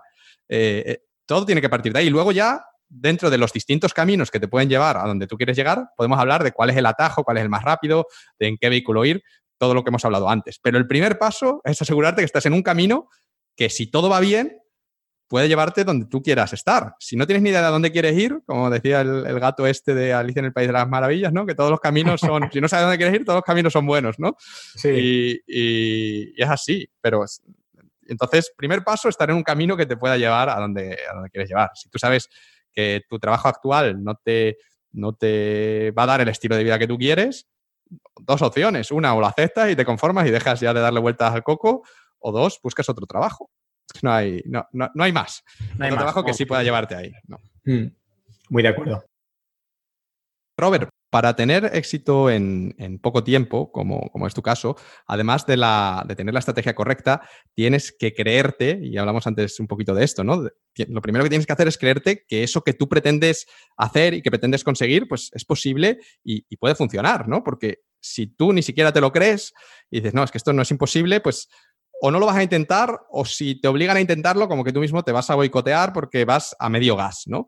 Y tu caso en este sentido me parece muy particular porque tú, a pesar de que vienes de una familia humilde, eh, de que no tienes una carrera universitaria, tú, a pesar de todo eso, que digamos para mucha gente son como trabas, ¿no? Mucha gente dice es que mm, tienes que tener una buena familia, tienes que tener un montón de estudios. Eso no es tu caso, pero a pesar de eso, como que tú has tenido siempre una, gran confianza en, ti mismo y siempre te has marcado objetivos ambiciosos, ¿no? Y sobre todo, siempre has creído que los podías conseguir, que es lo, lo más importante. Y es cierto que a veces, pues, Tú sabías que no tenías las capacidades necesarias para conseguirlo en ese momento, pero siempre tenías la certeza de, vale, no sé esto, pero lo puedo aprender, o, necesito esto que no lo tengo, pero lo puedo conseguir, ¿no? Entonces quería preguntarte que de dónde viene esta, esta confianza, esta, esta fe incrementable, que sin duda es una, de las bases de, todo, ¿no? El principio. Sí, el tema de la mentalidad es la, es la parte diferencial de la gente que, que hace cosas realmente impactantes y los que no y de la gente que se mantiene con cierto éxito y la gente que, se va un poquito abajo o la gente que no llega, es, todo cuestión de, mentalidad. Y no sabría decirte muy bien. Yo creo que el origen de todo, fíjate, si lo pienso realmente, o sea, primero es, primero es decir que yo sí que tengo miedos y que yo sí que tengo dudas sobre, sobre mí mismo. Claro que sí. Y esto la gente tiene que saberlo, ¿no? Que no somos eh, samuráis con super confianza inquebrantables que, que no nos, nos, perturba nada, ¿no? No nos mueve ni una ceja. Pues sí, tengo mis temores, mis miedos, mis inseguridades. Y, por ejemplo, antes de, la entrevista te compartía lo de, lo de Brasil.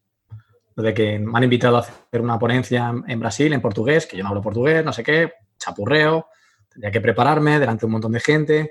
Pues pues desde que me lo dijeron, ya le estoy dando alguna vuelta, ¿sabes? Y esto saldrá bien, 7.000 personas en directo, en portugués, eh, claro, hombre. Pero me dijeron, ¿aceptas el reto o no? Y dije, sí. Luego ya veré cómo, cómo me preparo, si contrato a una persona para que me ayude con el portugués. Ya, eso ya son cosas que ya iré decidiendo, pero yo he dicho sí. Y ese autocompromiso, muchas veces, o compromiso con otros, pues te lleva a hacer cosas. Y yo, creo que tiene que ver mucho con el autocompromiso, con el compromiso contigo mismo. Y algo que mm, la gente hace muy poco, ¿no? Te comprometes realmente contigo, no con otros, contigo, a hacer lo que está en tus manos para salir de tu situación. Tienes realmente un compromiso fuerte en que pase lo que pase, vas a hacer lo que, lo que sea necesario, ¿no? Yo ya me he comprometido, con ellos y conmigo. Yo voy a, a estar allí, pase lo que pase, ya veré cómo, cómo salgo de esta. Pero yo creo que lo que impulsa, lo que impulsa a cualquier persona es tener un porqué.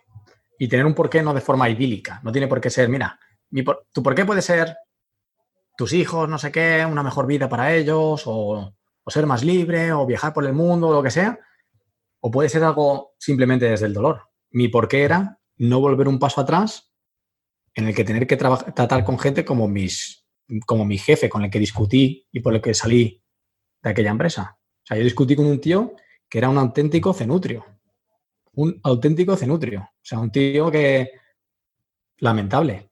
Y yo dije, o sea, en mi vida quiero volver a tener que tratar con gente así y mucho menos estar agradecido porque me da un trabajo y mucho menos que este tío cobre más y mucho menos que, o sea, ni de coña. Y ese fuego era el que me impulsaba. Era como el siguiente paso, el siguiente paso, el siguiente paso, el siguiente paso, ¿no?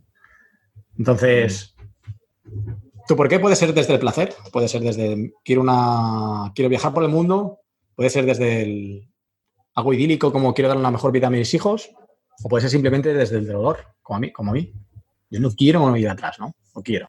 Yo en mi caso en, Microsoft era una mezcla, ¿no? Por un lado quería irme a viajar por el mundo, pero por otro lado, eh, como yo sentía que esto lo quería hacer cuando fuese lo más joven posible, ¿no? Porque sentía que iba a tener más energía, como que lo iba a disfrutar más, eh, me iba a encontrar gente más de mi edad. Entonces, cuanto más esperase, como más esos años ya no los iba a poder disfrutar viajando, ¿no? Pues a lo mejor cuanto más lento fuese, eh, pues, pues más mayor iba a empezar ese viaje. Y eso era algo que me, espoleaba bastante, la verdad.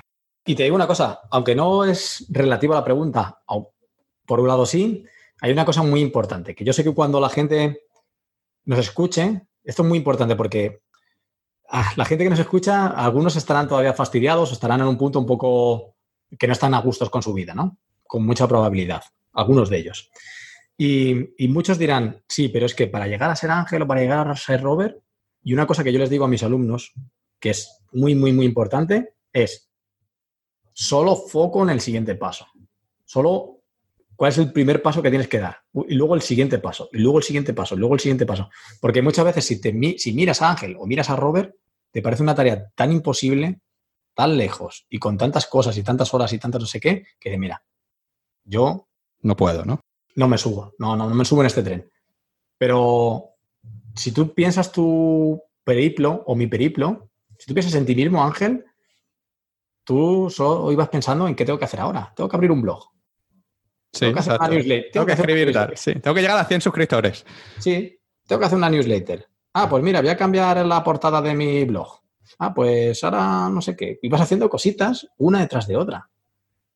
Y en tu caso, además, con mucha dedicación en el siguiente paso y de manera muy excelente. Yo soy como más atropellado, yo voy más, más rápido. Pero tú, tú eres como excelente en cada paso y muy despacio.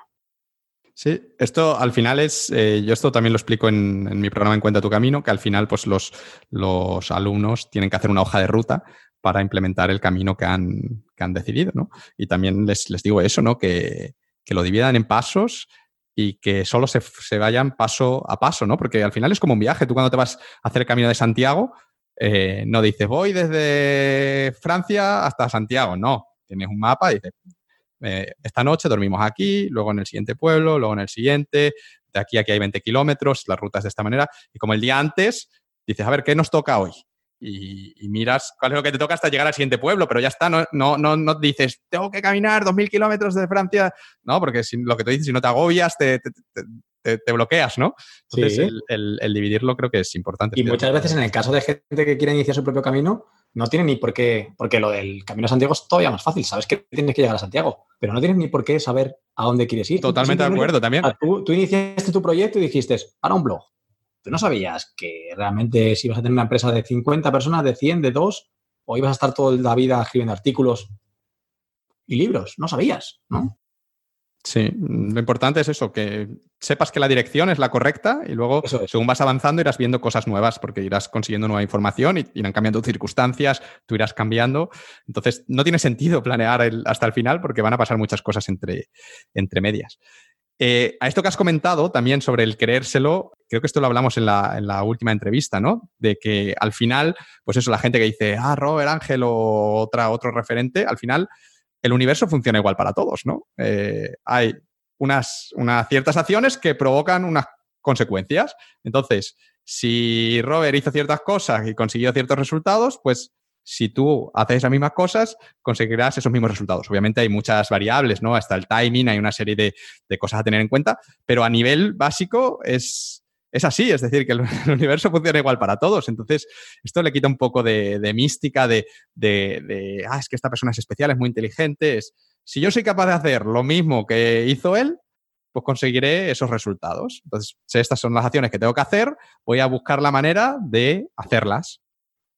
Ya está, ¿no? No, no sé cómo lo ves tú eso. Sí, sí lo que acción-reacción, ¿no?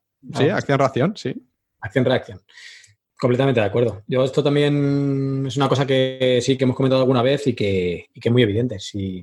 Yo creo que, ¿sabe lo que pasa? Que empiezo a pensar, yo no sé si es cuestión de la edad, ¿eh? puede ser que sea cuestión de la edad, que empiezo ya a ver las cosas con un poquito de perspectiva, pero empiezo a pensar que la vida es más simple de lo que, de lo que nosotros pensamos realmente, o de lo que yo siempre he pensado. ¿Sabes? Como que todo es mucho más simple, pero tendemos a complicarlo. complicarlo, ¿no? Tendemos a complicarlo. a decir, no puede ser tan fácil, no puede ser tan simple como... Em, cuando en la vida realmente hay, hay, una acción básica que es esta, es acción-reacción. Tú haces unas acciones que conllevan unas reacciones. Entonces, si tú, por ejemplo, eh, tienes un trabajo que no te gusta, llega el viernes y en vez de pensar durante el fin de semana qué opciones hay o analizar por internet o no sé qué, sales y te vas de fiesta, que está muy bien, que todos hemos salido y todos salimos de fiesta, pero te vas de fiesta hasta el domingo y el domingo te levantas y vas a trabajar otra vez, pues pues acción-reacción, no, no, hay reacción realmente, ¿no? No hay un cambio. Si el tío que corre un maratón y llega a la meta no, no llega por casualidad, lo hablamos también en el anterior podcast, ¿no? Llega porque el tío ha entrenado como, como un cabrón durante meses. Esto del entrenamiento me parece un, buen ejemplo, ¿no? Porque yo, por ejemplo, yo he corrido una maratón y, la corrí, y un año antes yo no había corrido nada, ¿no? Me, metió mi compañero de piso Amadeo, me, convenció y, yo no me había capaz de correrla, ¿no? Pero él me dijo, mira, aquí tienes este plan de entrenamiento. Tú haces esto, corres estos kilómetros eh, estos días en este orden y correrás la maratón el día de la maratón. Y así fue. a mí me dio un entrenamiento, acción-reacción lunes, miércoles y jueves, 5 kilómetros cada día, y el domingo vas incrementando cada semana una milla, algo así, era, era, muy sencillo. Yo dije, bueno, esto lo ha hecho un tío que sabe de lo que habla.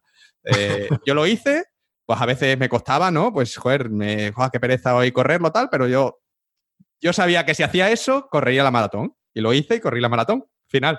Ya está. Es, es, el claro ejemplo, ¿no? Sí, sí pues al final con los negocios obviamente es más, hay más variables, es más complejo, ¿no? No hay una hoja de ruta tan clara, pero, pero es un poco así.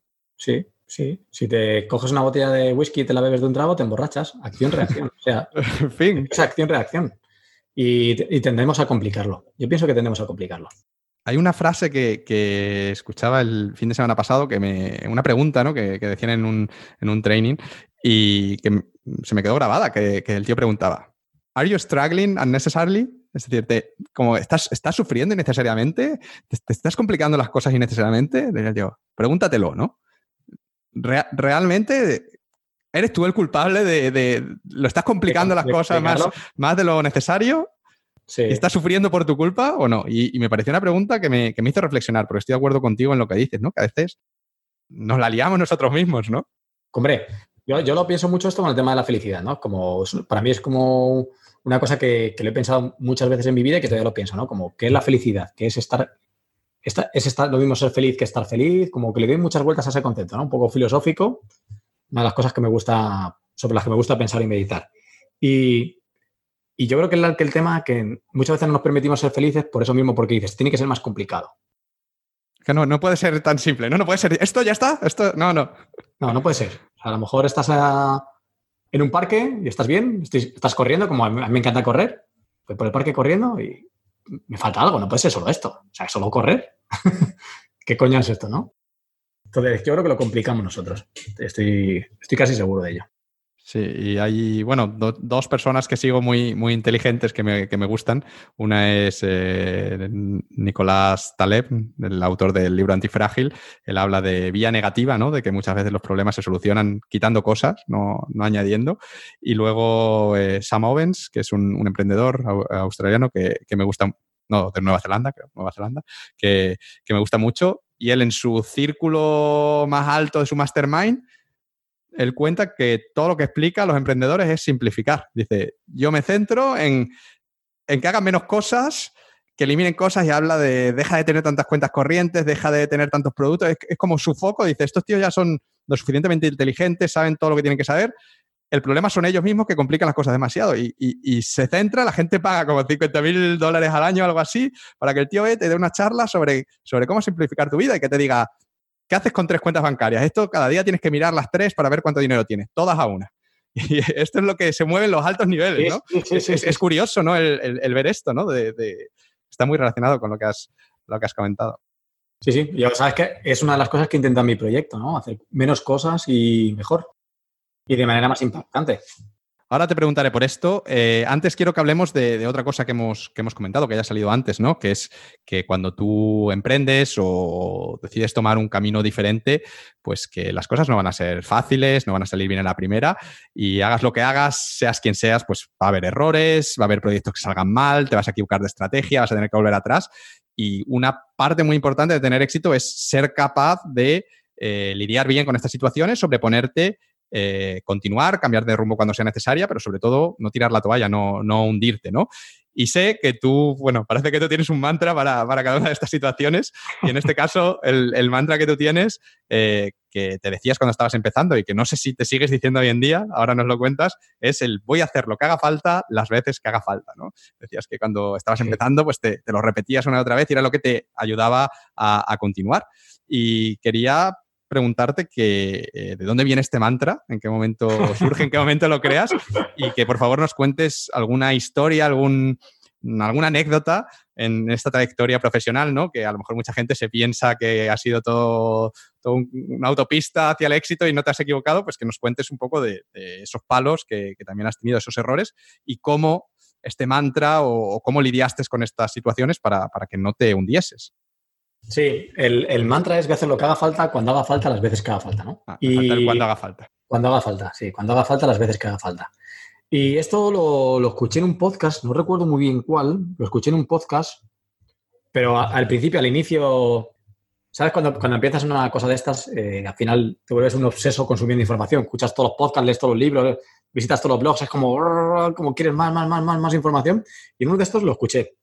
Y, y después, después cuando empecé a iniciar el proyecto y todo, eh, o sea, para mí cobra mucho sentido, ¿no? Como, hostia, esta frase tiene mucho sentido. Y infundó en mí como una, como una armadura. Me, me metía en mí como una marcha, como una cosa como decir, hostias. Como un aspecto Terminator, ¿sabes? Como soy indestructible, ¿no? Indestructible, ¿no? Como, me da igual lo que pueda pasar, yo voy a hacer lo que haga, lo que sea necesario. Siempre, lo que sea necesario. Y me lo creí. Y la cuestión es que cuando te lo crees, te vuelves de verdad el Terminator indestructible. Pero fíjate a qué niveles, no, a niveles, la gente se pensará que a niveles gilipollescos al máximo nivel. Cuando me acuerdo el primer curso que creé, no sé si te acuerdas, el de Facebook desde cero, que regalaba gratis. Sí. Al principio del todo, un curso que, que era 97 euros, pero lo regalaba. Sí, esto lo contaba en la entrevista. Sí, sí. Que alguno lo compró. Yo daba un, descuento y alguno lo compraba con él. alguno lo compraba. Era muy gracioso esto, ¿no? Pues para grabar ese curso, yo dije, mira, voy a comprarme el mejor micrófono que haya en Amazon, no sé qué, no sé cuántos. Yo estaba en casa de mi madre con el portátil. Venga, voy a grabar la primera lección, no sé, no sé cuántos. Y yo era tan novato en esto que no sabía que después tú grabas con Camtasia o cualquier programa de grabación que graba la pantalla y te grabas a ti y no sabía que podía cortar y eliminar los errores. Entonces, a lo mejor en un vídeo de 20-25 minutos, si me confundía en alguna de las partes, volvía al principio. Ajá.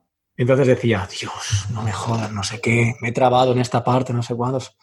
Y me decía, no, no, voy a hacer lo que haga falta, cuando haga falta, las veces que haga falta, no sé, no sé cuántos. Y, volvías a grabarlo de nuevo. Y volví a grabarlo, y volví a grabarlo, y volví a grabarlo, y volví a grabarlo. Y yo recuerdo que hubo vídeos que grabé seis o siete veces, a lo mejor a falta de cinco minutos.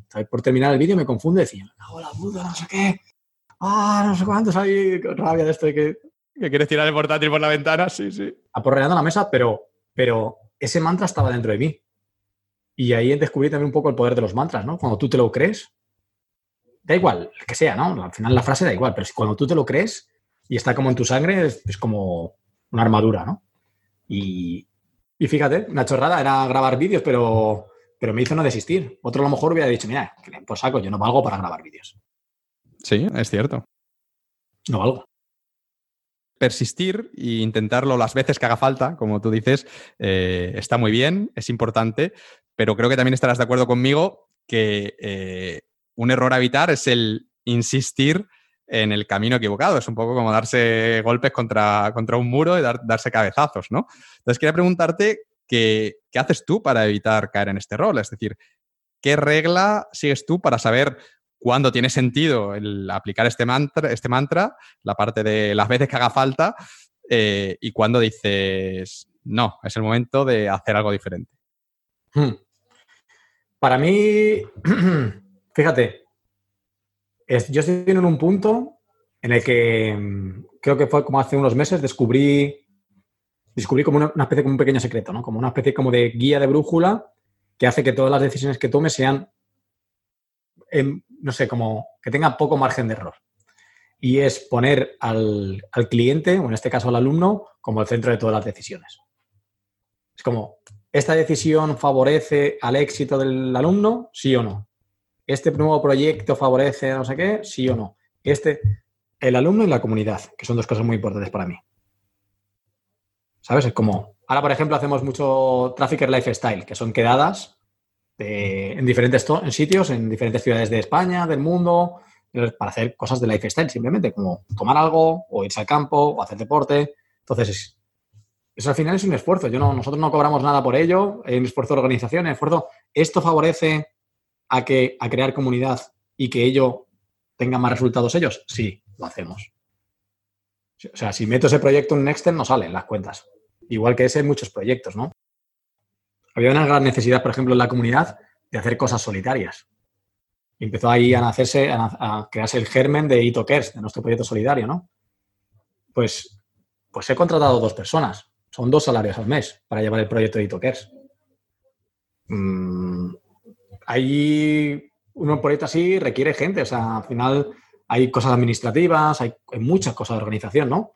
Y nosotros no, no ganamos nada con ello, literalmente, pero ¿Esto sirve a generar más comunidad y que por ello estén más unidos y esto implique que finalmente tengan más éxito? Sí.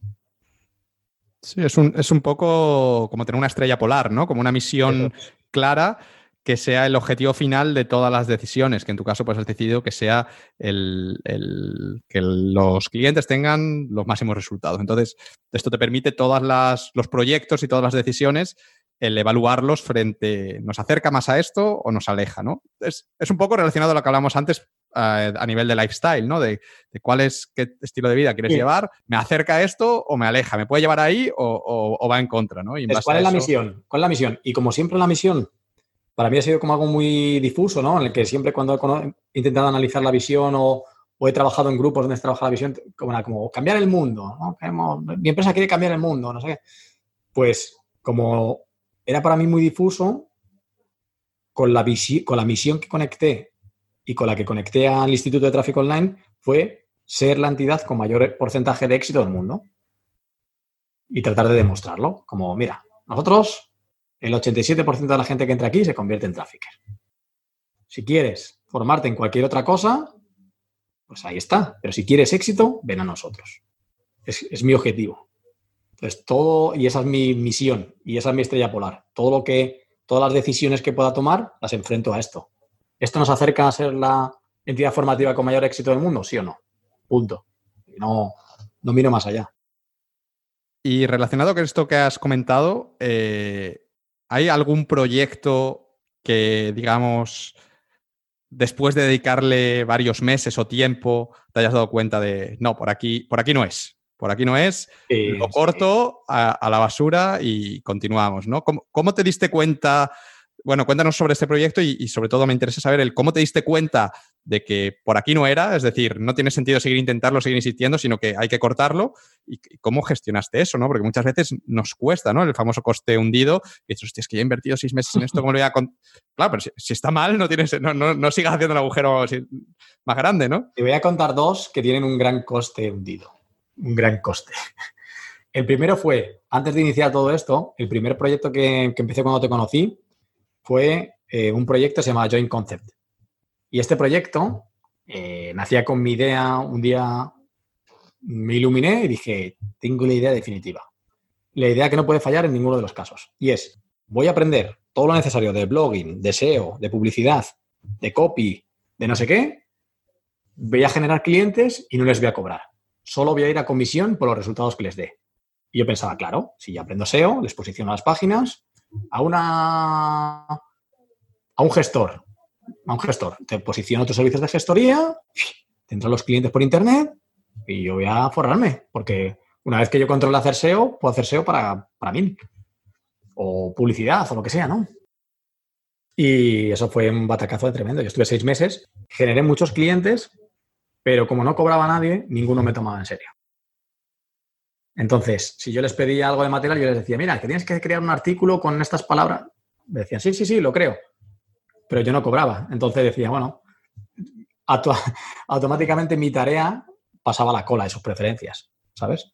Se pasaron los meses y yo me esforzaba en un montón de cosas para un montón de clientes, pero ninguno se involucraba en mi trabajo.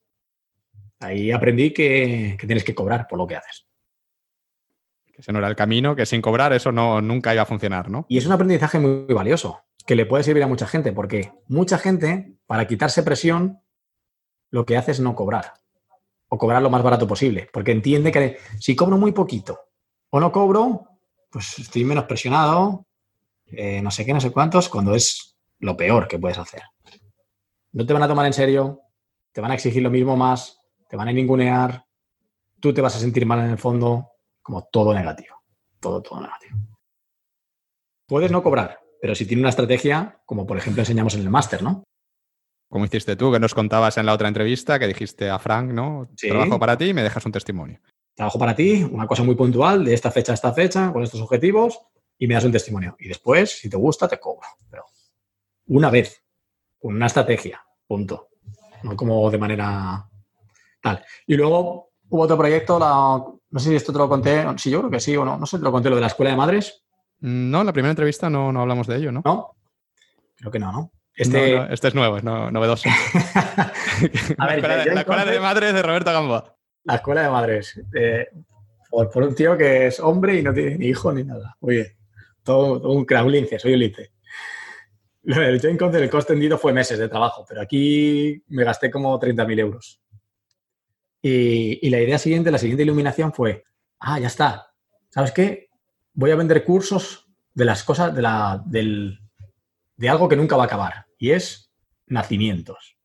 Es decir, voy a ayudar a embarazadas a eliminar todos los miedos que tengan en el embarazo. Y para ello voy a contratar a los mejores especialistas del mercado, fisios, psicólogos, eh, nutricionistas, entrenadores personales dedicados a madres, como los mejores del mercado. Voy a hacer un gran curso online lo voy a empaquetar y lo voy a vender. Y, y me gasté 30.000 euros y creo que hemos vendido como 10 en su día. Un proyecto que lleva aparcado más de un año y que, y que realmente en el que nunca ha estado 100% enfocado, ¿no? Entonces, ahí pagué mi propio máster de 30.000 euros de decir, mira, tienes que hacer pocas cosas, pero bien. Y después, haz cosas en las que realmente tú seas el experto. Porque yo ni soy padre, ni soy mujer, ni tengo capacidad de estar embarazado. Mm, o sea, quiero decir, no conozco a la, a la persona a la que voy a dar resultados. No la conozco bien. No puedo hacerle promesas buenas, no puedo meterme en su piel, no puedo, no puedo. Aunque me lo imagine, no puedo. Eso es una cosa muy distintiva. Yo ahora cuando hablo a la gente que, a la que ayudo, yo he sido tú, ¿sabes? Como yo he sido tú. Yo he estado donde tú y sé cuáles son los pasos, porque los he hecho. Sé lo que sentías, sé lo que pensabas, sé lo que sé las trabas, sé los miedos, yo puedo ayudarte. Pero con la otra forma no, no, hay manera de, no puedo transmitirlo. Y esto te diste cuenta que, esto no, arrancaba y lo, cortaste y fin. Máster de 30.000 euros, bien pagados. Ya está, ¿no? Y ya está. Y aprendizaje y ya está. Y para adelante. Y para adelante. Has comentado ahí algo interesante, ¿no? Que es la importancia de tener foco, ¿no? Y yo lo que he visto es que muchos emprendedores, cuando de nuestro sector de cursos online y demás, de formaciones online, cuando crecen, eh, lo que empiezan a hacer es sacar nuevos productos, empiezan nuevos proyectos paralelos y demás. Sin embargo, tú has hecho justamente lo contrario. Y es que cuando te empezó a ir bien y empezaste a crecer, eh, pusiste todo tu foco en un único producto, que es el máster de tráfico online. Y de hecho, recuerdo que cuando tú empezaste a trabajar en el curso, en el, en el máster, eh, en ese momento tú tenías un otro curso, que es el primer curso que, creaste, que se llama Facebook Ads Maximizer, y que era un curso que se vendía súper bien, habías facturado un millón de euros con, con él, se vendía como, como rosquillas. Pero cuando tú empezaste a desarrollar el máster, cortaste ese curso, el embudo de ese curso, tenías publicidad, un webinar, lo cortaste todo para poder centrarte al 100% en, en tu nuevo programa, ¿no? Que es algo, de hecho, estuviste varios meses sin ingresos eh, a raíz de tomar esa decisión. Y, bueno, esto es, eh, me parece interesante. ¿Por qué, ¿Por qué, tomaste esa decisión? Es decir, no es, no es mejor si tienes eh, gente suficiente en tu equipo y demás, pues tener muchos productos y productos con distintos precios para de esta manera poder llegar a más personas? Eso es como si lo pones en un papel dibujado, dices esto es lo perfecto, si lo llevas luego a la práctica no es tan perfecto ni es tan fácil de implementar. Y tú, lo que le pasa a todo el mundo cuando inicia es como, mira, tengo un, tengo un, producto con el que facturo 10.000 euros. Si saco otro producto, facturaré 20.000. Ah, como evidente, ¿no? Y al final terminan teniendo un Frankenstein que enseñan de todo y de nada. Y, terminan enseñando cosas de las que realmente no son expertos. Esa es, la situación, ¿no? Como, por sacar más, productos, sacas cosas realmente de las que no sabes. Y realmente no terminas ayudar a la gente, te genera mala marca, al final entras en un bucle que no, que no es positivo realmente, que no es positivo y del que es difícil salir después. Entonces, yo cuando efectivamente yo tenía el producto FAM, el producto Facebook Maximizer, que se vendía muy bien y sí, tuvimos como más de 1.600 alumnos en año y medio, dos años, una cosa así, que fue increíble. Pero cuando inicié, en esa época yo vivía en Málaga. En esa época, justo. Ah, sí, ¿verdad? Te alquilaste unos meses, te fuiste, me acuerdo. En esa época yo vivía en Málaga, que es cuando yo me enamoré de, Málaga. En esa época yo vivía en Málaga. Y, lo que pasaba es que realmente tenía todo bastante controlado. Tenía todo bastante controlado. el producto se vendía, bien, yo tenía un equipo de tres personas, estaba más o menos el soporte bien llevado, no sé qué, estaba bien. Pero empezó a, pesar, a pasarme un poco como cuando trabajaba de informático. Mi estado de ánimo empezó un poquito a decaer como empecé a, estar un poquito en, no sé, en hastío, digamos, ¿no? no tenía, al final tú trabajas para emprendedores, yo trabajaba para emprendedores en los que sí les ayudaba, a, les ayudaba a vender más, pero no era una transformación increíble, ¿sabes? No, te decían, de vez en cuando te llega un testimonio, muchas gracias, me has ayudado, no sé, no sé cuántos, pero tampoco era nada. Y al tenerlo todo tan sujeto, la propia monotonía me empezó a llevar un poco bajo de energía. Entonces, al fin y al cabo, el máster fue una consecuencia lógica. cuando pensé en esta idea de, sacar un máster, de enseñar a otros a hacer lo que yo hacía, piensa que a mí en esos momentos y actualmente me llegaban decenas y decenas de peticiones para trabajar conmigo. Como quiero que me dé servicios, que me dé servicios, que me dé servicios. Cuando decidí realmente formar a otros en lo que yo hacía para que dieran esos servicios, ahí es cuando, cuando la transformación fue muy diferente. Fue muy diferente. ¿Y por qué lo paré? ¿Por qué paré ese proyecto que daba dinero? Porque realmente con tres personas en el equipo yo no podía iniciar un proyecto de estas magnitudes y a la vez dar soporte a los alumnos del otro lado. O sea, tenía que decidir. O seguir con lo que tenía fijo ahí, iba bien, o lanzarme a la piscina con, esto, con esta segunda opción. Querías ir all, in, ¿no? A, muerte, a por lo otro. Lo, lo viste muy claro y dijiste, todos los recursos para allá. Todos los recursos, paré todo, toda la gente que trabajaba allí, pues trabajaba conmigo en este, en este nuevo producto. Y al trabajar en este nuevo producto, la gente piensa, y al final todo el mundo tiene la sensación, ¿no? Como tú, qué rápido ha sido Robert, no sé, no sé cuántos. Bueno, realmente empezamos con 14 alumnos que estuvimos seis meses con ellos. ¿Sabes? Como tan rápido, tan rápido, poca gente valida así un, producto, ¿no? De estar seis meses ahí trabajando con ellos, no sé, no sé cuántos, sin cobrar. Bueno, a, ellos les habíamos cobrado, sí, pero sin nada más de ingresos. Como seis meses ahí parados de ingresos. Entonces, bueno, ese fue un poco el, el periplo, ¿no? Decidir que esto tenía más sentido para mí, para mi futuro, y, apostar por ello. El foco, la importancia del foco. Ok, Robert, pues hemos hablado ya sobre, sobre mentalidad, sobre tus creencias principales, además bastante tiempo, creo que hemos profundizado bastante en el tema, espero que, a la gente, le, los oyentes les resulte útil porque al final es, lo más importante, es la, la, base de todo. Y ahora me gustaría hablar contigo sobre cómo crear un buen curso que por un lado se venda y por otro lado cambie la vida de la gente, porque en mi opinión eh, esta ha sido otra de las claves de, tu éxito, ¿no? Es que tú empezaste ofreciendo servicios y de hecho nos has dicho que, acabas de sacar una agencia boutique para ofrecer servicios, seguir ofreciéndolos a clientes muy selectos, pero lo que realmente ha hecho que tu negocio explote y crezca exponencialmente ha sido la venta de formación online. En primer lugar, este curso que nos comentabas, el de Facebook Ads Maximizer, que creaste en 2015 y desde 2018, pues el, máster de tráfico online, que es eh, en el que estás centrado ahora mismo.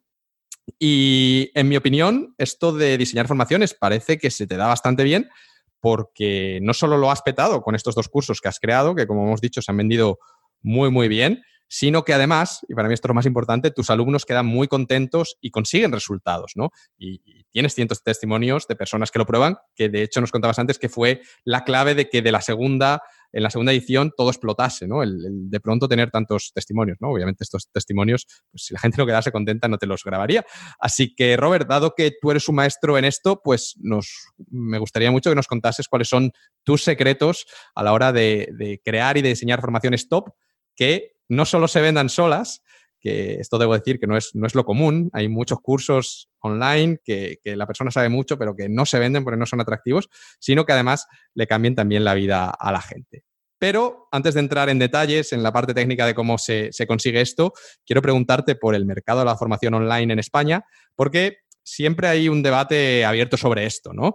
Eh, que si esto es una burbuja, que si, que si cada vez hay más vendehumos, que si no sé qué.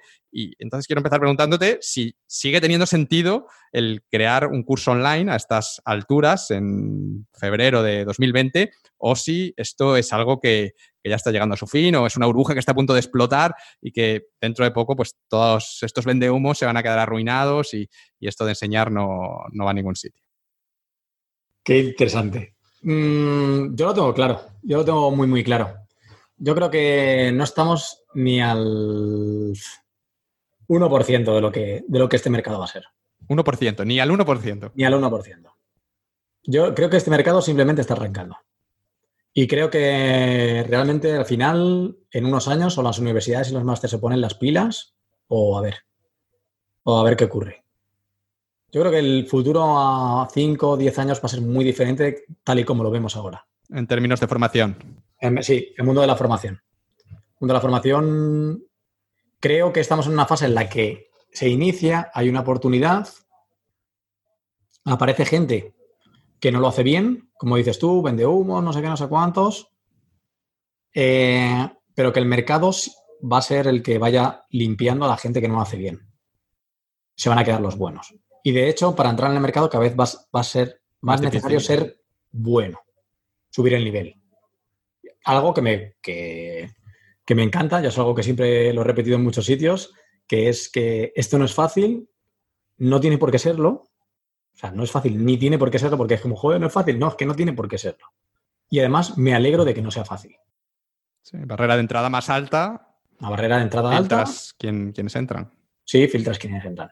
Entonces, yo pienso que los buenos se quedarán, los buenos marcarán una diferencia. Nosotros estamos marcando una diferencia de resultado ya. O sea, la gente alucina, la gente nos dice cosas como eh, nunca estudiar me ha hecho tan feliz, no pensaba que un máster así me cambiara la vida. Gente que literalmente le cambia la vida para siempre.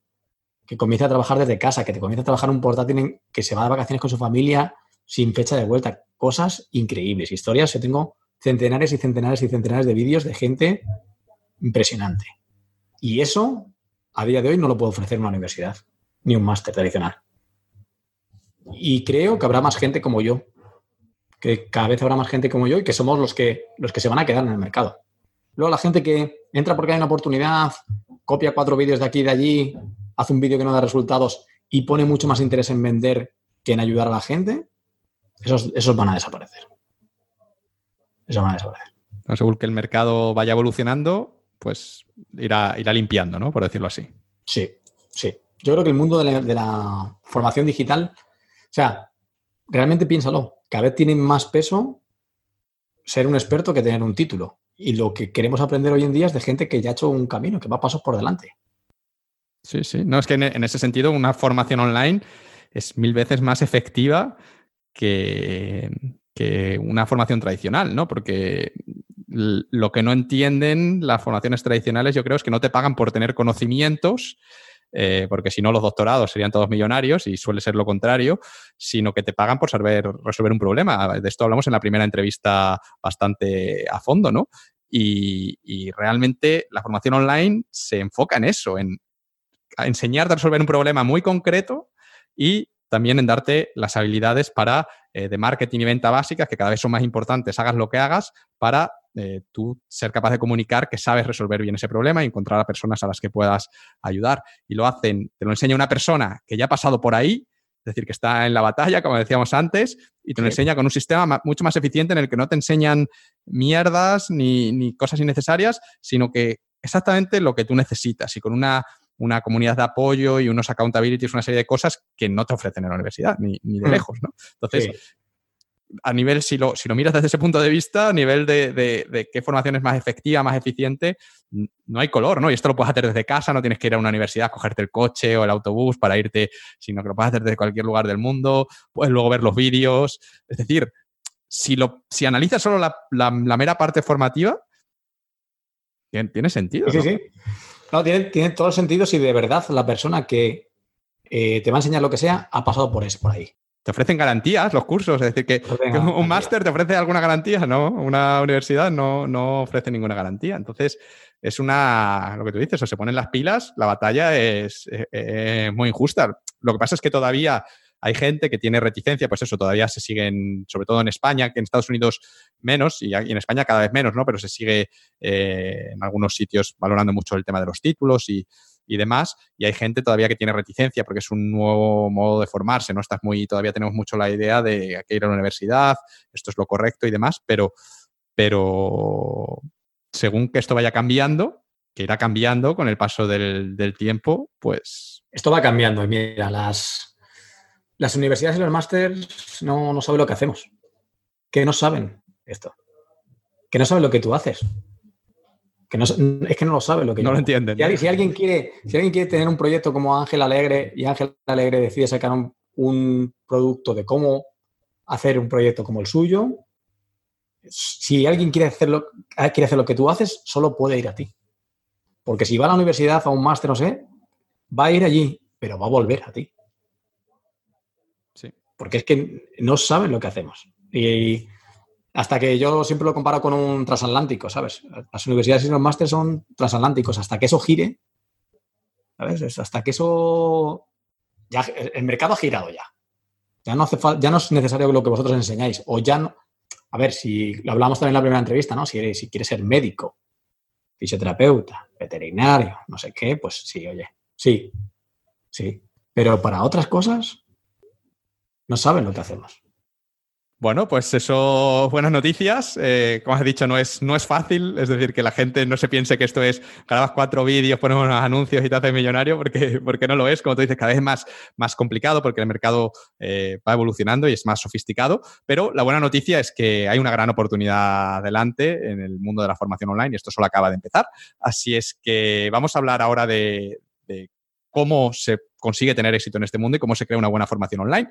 Y, por ejemplo, pongamos que quiero crear un nuevo curso, eh, ¿por dónde me recomendarías empezar? Es decir, ¿cuál es la clave en que me tengo que fijar para que mi producto resulte atractivo para las personas a las que va dirigido y para asegurarme de que se va a vender bien? Porque, vale, el cómo yo luego lo promocione y cómo lo venda y cómo comunique y demás va a ser muy importante. Y de hecho, luego te quiero preguntar por ese tema, pero entiendo que si de base ese producto que tú creas no es atractivo, por muy buen marketing que luego hagas, por mucho dinero que gastes en publicidad, va a ser un poco como, como un camino cuesta arriba, ¿no? Es como luchar contra, tratar de mover una, piedra gigante, una, una cuesta hacia arriba. Sí. A ver, de manera súper, súper, súper, súper inicial, tú tienes que encontrar un problema que no se esté resolviendo o que se esté resolviendo mal y tú resolverlo de mm, resolverlo, si no se está resolviendo, o resolverlo de una manera muy diferente, de manera excelente, a como se está resolviendo de manera natural. Como tú encuentras un gran problema, doloroso, por el que la gente pagaría, hay un mercado. Si son cuatro gatos, no. O sea, no sé qué libro es, no sé si lo recuerdas, hay un libro que dice, a ver, si te vas a enfocar en la gente, hay una tendencia por ahí de unos que dicen que solo con el sol y con agua podría sobrevivir. Sí, Russell, Russell habla que, sí, sí, sí. A ver, si sacas un curso de cómo alimentarte con sol y con agua, a lo mejor te lo compran 20 pirados porque es una... Es demasiado extremo, que dice, que tienes que encontrar ahí un punto... Sí, tienes que polarizar un poco, pero no ser tan extremo, ¿no? Creo que este es el de Expert Secrets, creo que... Sí, no, este es .com Secrets. Y, y sí, efectivamente, tienes que encontrar un, problema, que haya, que haya, una audiencia eh, suficiente con ese problema y encontrar una solución mejor más definitiva, más rápida o más profunda, ¿no? Y, puede ser así, ¿eh? Puede ser una mejor solución, puede ser más rápida, porque a veces hay problemas que están solucionando, pero tú puedes ser experto en solucionarlo en la mitad de tiempo y vale también. O más profunda. O, el mismo problema como más sofisticado, es decir, tú puedes hacer anuncios, eh, por ejemplo, para un, no es lo mismo para un, por una pequeña empresa que para un negocio que está facturando millones de euros. Es decir, como que el, tío que está facturando millones de euros pues va a tener unos requerimientos como que el, grado del problema va a ser más avanzado, ¿no? Sí, sí, sí, sí. Un mismo problema puedes tener diferentes avatares con diferentes... Versiones del problema, por decirlo así, unas más sencillas y otras más, más complejas. Y, eso, y también puede ser por velocidad, ¿no? Porque mucha gente dice, es que yo pienso que debo de cobrar y además emplear un montón de tiempo, tal, porque entonces si no, lo que hago no tiene valor. Y eso también es mentira. Porque si tú, si yo te dijera, Ángel, ¿quieres aprender alemán? Sí.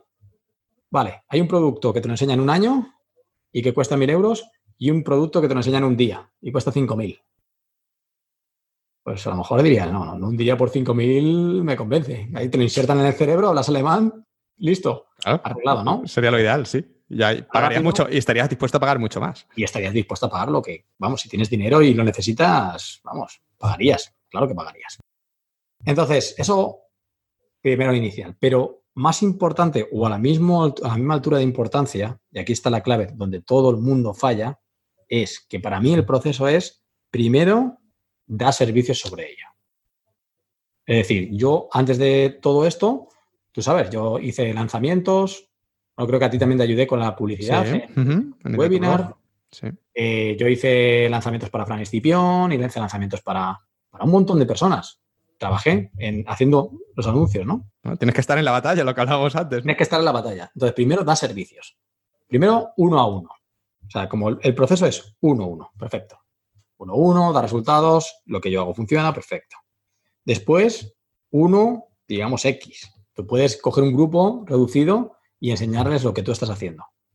Con el único objetivo, seguramente, de aplicar lo mismo que has hecho y además de obtener pruebas de que es verdad. Como fase 2. Y luego una fase 3, cuando tienes pruebas, ya sí, intenta hacerlo lo más grande que puedas. Pero la gente trata, va a la fase 3. ¿no? Como no siempre los atajos son lo, en lo positivo. Van a la fase 3, ni siquiera han trabajado de eso nunca, simplemente han leído un libro no sé qué, y bueno, venga, de ese libro algún curso, o no han pasado por la fase 2 y van directamente a la fase 3. Y ahí es donde viene el batacazo. Porque tú puedes generar unas ventas, pero después, a los pocos meses, desapareces. Y hemos visto un montón de gente que aparece y desaparece. ¿Cómo? ¿Qué ha? Pues que lo que hacía no era bueno, básicamente. Entonces, eso es como la segunda parte. Y la tercera parte es esforzarte de verdad en dar, resultados. Y ahí hay un vacío muy fuerte. Hay un, hay un gran vacío de oportunidad porque no todo el mundo está dispuesto a remangarse y a dar resultados. O sea, para la venta todo el mundo le apetece vender. Ah, ¿cuál es el último secreto para vender? ¿Qué hay que hacer? ¿Webinars? Ah, ¿cuál es el marketing de no sé qué? Es como, ah, todo esto es sexy. Pero remangarse y estar con la gente y darle los resultados, eso ya no mola tanto. ¿no? mola tanto. Y ahí nosotros hemos sabido entender la oportunidad ahí y ahí es donde nos hemos volcado. En, aquí, en el, el punto uno lo controlamos, el dos también, el tres. Si hacemos bien el tres, no tendremos que hacer marketing. No habrá que hacer marketing. Si tenemos resultados, marketing no hace falta. Vale, voy a coger todo lo que me has contado y con mi super, supermente analítica lo voy a, trazar en secciones para que eh, lo, expliquemos, que la gente lo, entiende que tú y que tú vayas añadiendo cosas a lo, que comentas. Me pasa, me pasa. porque has tratado ahí muchas cosas que son todas muy importantes, ¿no? Entonces, la primera, eh, la oferta o la, promesa, ¿no? Es decir, ¿qué, resultado, qué promete tu curso? ¿Qué transformación va a conseguir la, la persona? Eh, que se apunte al curso apuntándose a ese curso, ¿no? Eh, tiene que haber una transformación. Eso es por lo que la gente compra. Es decir, mucha gente se pone a pensar en el número de módulos, en la plataforma que van a utilizar. Eso no es lo importante. Lo que va a determinar si el curso se venda es la promesa que tú hagas, ¿no? Antes decíamos, eh, aprender alemán en un día. Te un chip y lo aprendes. Esta es una promesa muy, muy potente, ¿no? Porque toca muchos puntos, resuelve un problema, lo resuelve súper rápido y garantiza resultados, ¿no? Entonces, para que una promesa sea atractiva, hemos hablado del, problema que solucionas, eh, cómo de grande es ese problema, cómo de grave es, es decir, cuánto tiempo lleva la persona sufriendo ese problema y que cuánto dolor le, causa, y la sofisticación del problema, la dificultad del problema, ¿no? No es lo mismo, eh, pues yo que sé, ayudar a un joven de 25 años a encontrar trabajo que ayudar a lo mejor a un, señor de 60 años. El segundo es un problema mucho más difícil, tienes que, ser capaz de solucionarlo. Em, cuánto tiempo tardas en solucionarlo, obviamente cuanto más, cuanto más rápido mejor, y importante, relacionado con el punto de resultados, la certeza de que vas a solucionarlo. Es decir, promesa podemos prometer todos, pero realmente vas a ser capaz de cumplir esa promesa, que ahí es donde yo creo que, que viene muchas veces el problema por el que la gente considera que esto de los cursos online, vendemos no sé qué, es porque hay gente que hace una promesa muy grande pero no es una promesa realista. Es una promesa que ellos no tienen las capacidades suficientes para cumplirla. Y claro, la gente compra el curso y queda luego muy decepcionada porque me han, prometido X y luego no, me lo han dado. Esto es una, estafa, ¿no? Y, es cierto, es una estafa. Si tú no, puedes nunca prometer algo que no puedes, no puedes cumplir, ¿no? Y también es importante eso, el, ¿qué certeza? Es decir, eh, yo te prometo que vas a aprender alemán en un día, pero, pero si me dices que esto funciona el 1% de las veces, pues quizá no hagas esa inversión, ¿no? Entonces, esos son los puntos que van a determinar la calidad de tu oferta. Cuanto más grande, más complejo el problema, más doloroso, más tiempo lleve sufriéndolo la persona, más rápido lo soluciones y más certeza tengas de que vas a solucionarlo, eh, más atractivo será y también más podrás cobrar.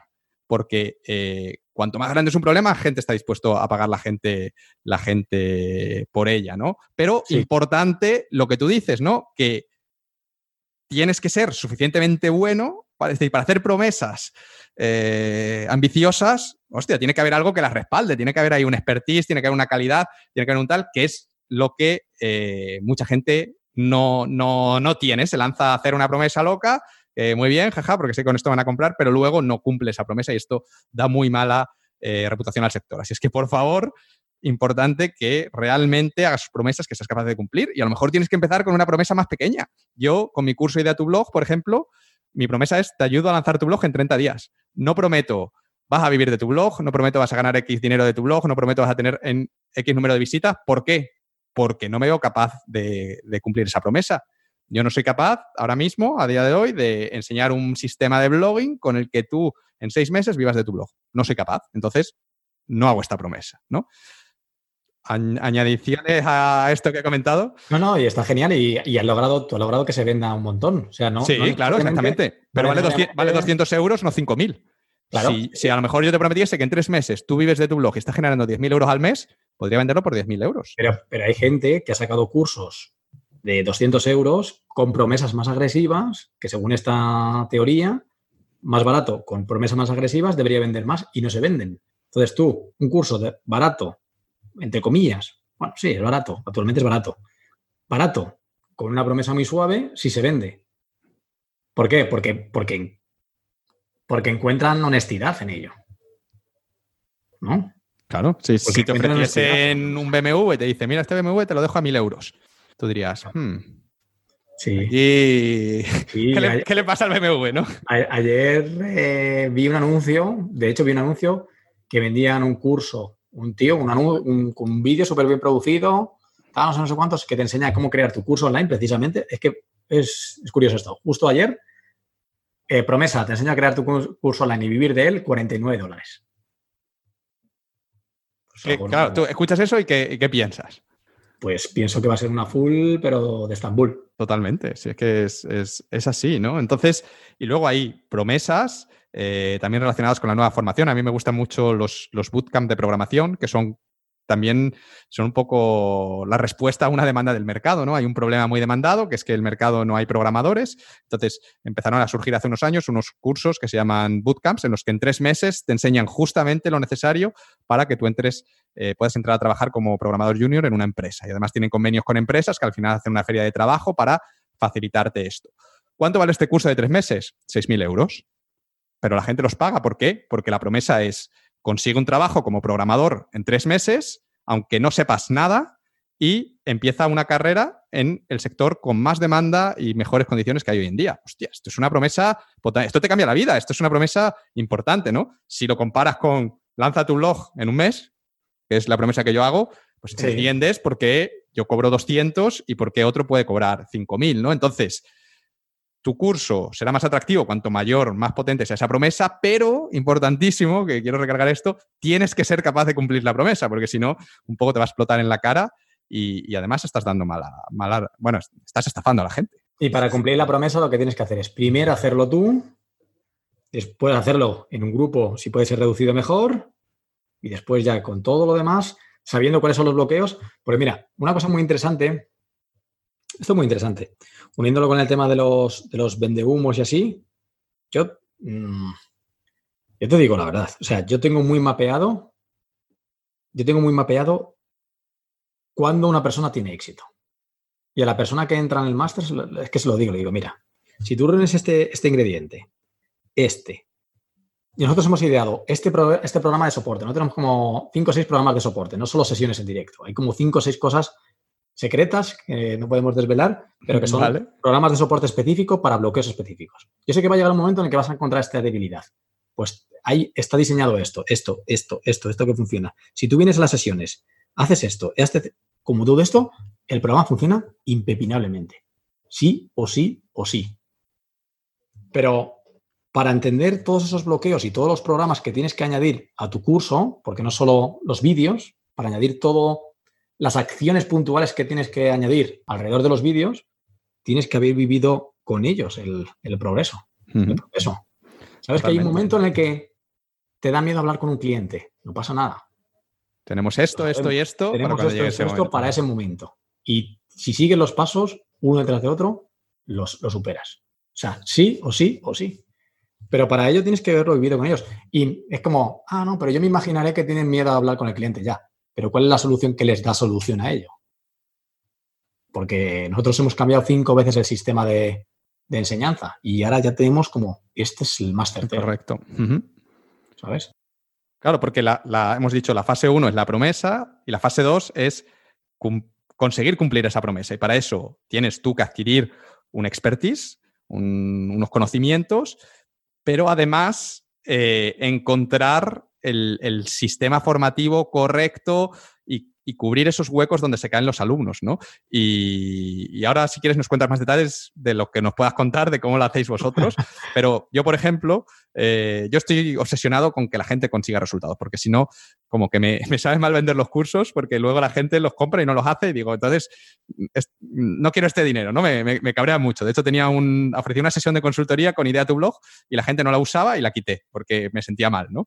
Y, y entonces mi, curso, yo creé una primera, una primera versión. Ahí no he seguido tu modelo. Yo, yo creé una primera versión del curso directamente, que era una versión beta que valía menos de la mitad de lo que vale ahora. Eso también porque el porcentaje de, éxito, pues yo sabía que no iba a ser tan alto como el que es ahora.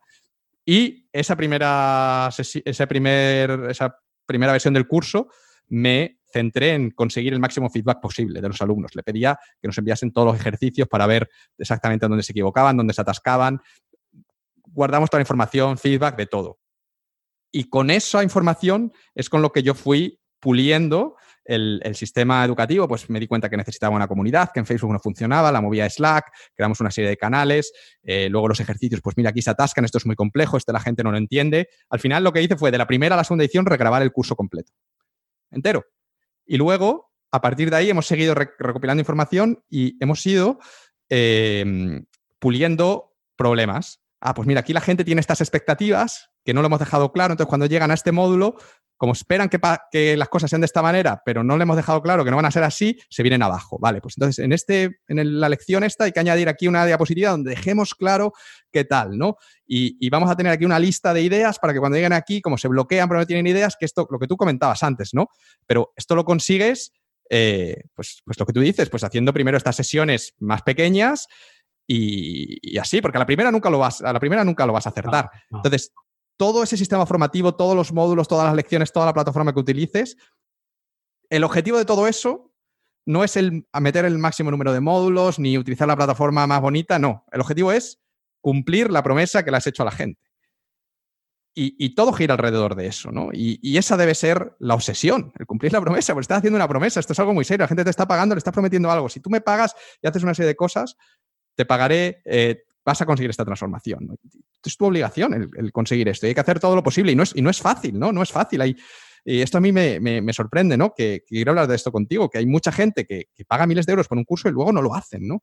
Y, hay una parte, yo creo, que es responsabilidad del alumno y otra parte, responsabilidad del creador del curso. Es decir, es muy fácil decir, no, es que el alumno, mira, he preparado aquí 50 horas de vídeo y si el alumno se los hubiese visto, pues le hubiese ido bien, pero es que no ha querido vérselas oye, a lo mejor tendrías que haber simplificado y no darle 50 horas de vídeo. Tienes tú que ponerlo tan más fácil, ¿no? No sé cómo ves esto. A ver, yo lo veo, yo lo veo exactamente igual. O sea, partimos de la misma filosofía, somos muy, muy de la misma filosofía. Y sí que, sí, que es esto, sí que es verdad. O sea, hay una parte de responsabilidad del alumno impepinable también, inexcusable y que yo siempre les digo, hay una frase que les digo cuando empiezan es que nosotros vamos a dar el 200% de lo que tú des. Es decir, si tú pones 50, pues nosotros vamos al 200% de 50. Si tú pones el 100%, pero si tú pones cero, eso es factor multiplicador igual. Si tú pones cero aquí de tu parte, va a ser imposible. Va a ser imposible. Y lo que pasa es que lo que tienes que hacer realmente en las formaciones es cómo haces para que ellos se crean que pueden conseguirlo y eso, una vez dentro, como lo del mantra de voy a hacer lo que haga falta las veces que haga falta, pues algo similar, ¿no? ¿Cómo, cómo hacer, primero, ese sentimiento de voy a hacerlo realidad, voy a hacer lo posible, voy a hacer lo que haga falta? Porque no es solo, venga, oye, que hay que, de verdad, que te tienes que verte los vídeos, de verdad, que tienes que verte los vídeos y venir a las sesiones y hacer los ejercicios, de verdad, que, va a ser súper bueno si lo haces. No, tiene que haber algo más de clic interior. Tiene que haber un clic interior que digan, hostias, me creo la misión de Robert, estoy con Robert, me comprometo y voy a estar aquí los siguientes cinco meses echando fuego con él. Y una vez que eso sucede, pues todo lo demás va siendo más sencillo.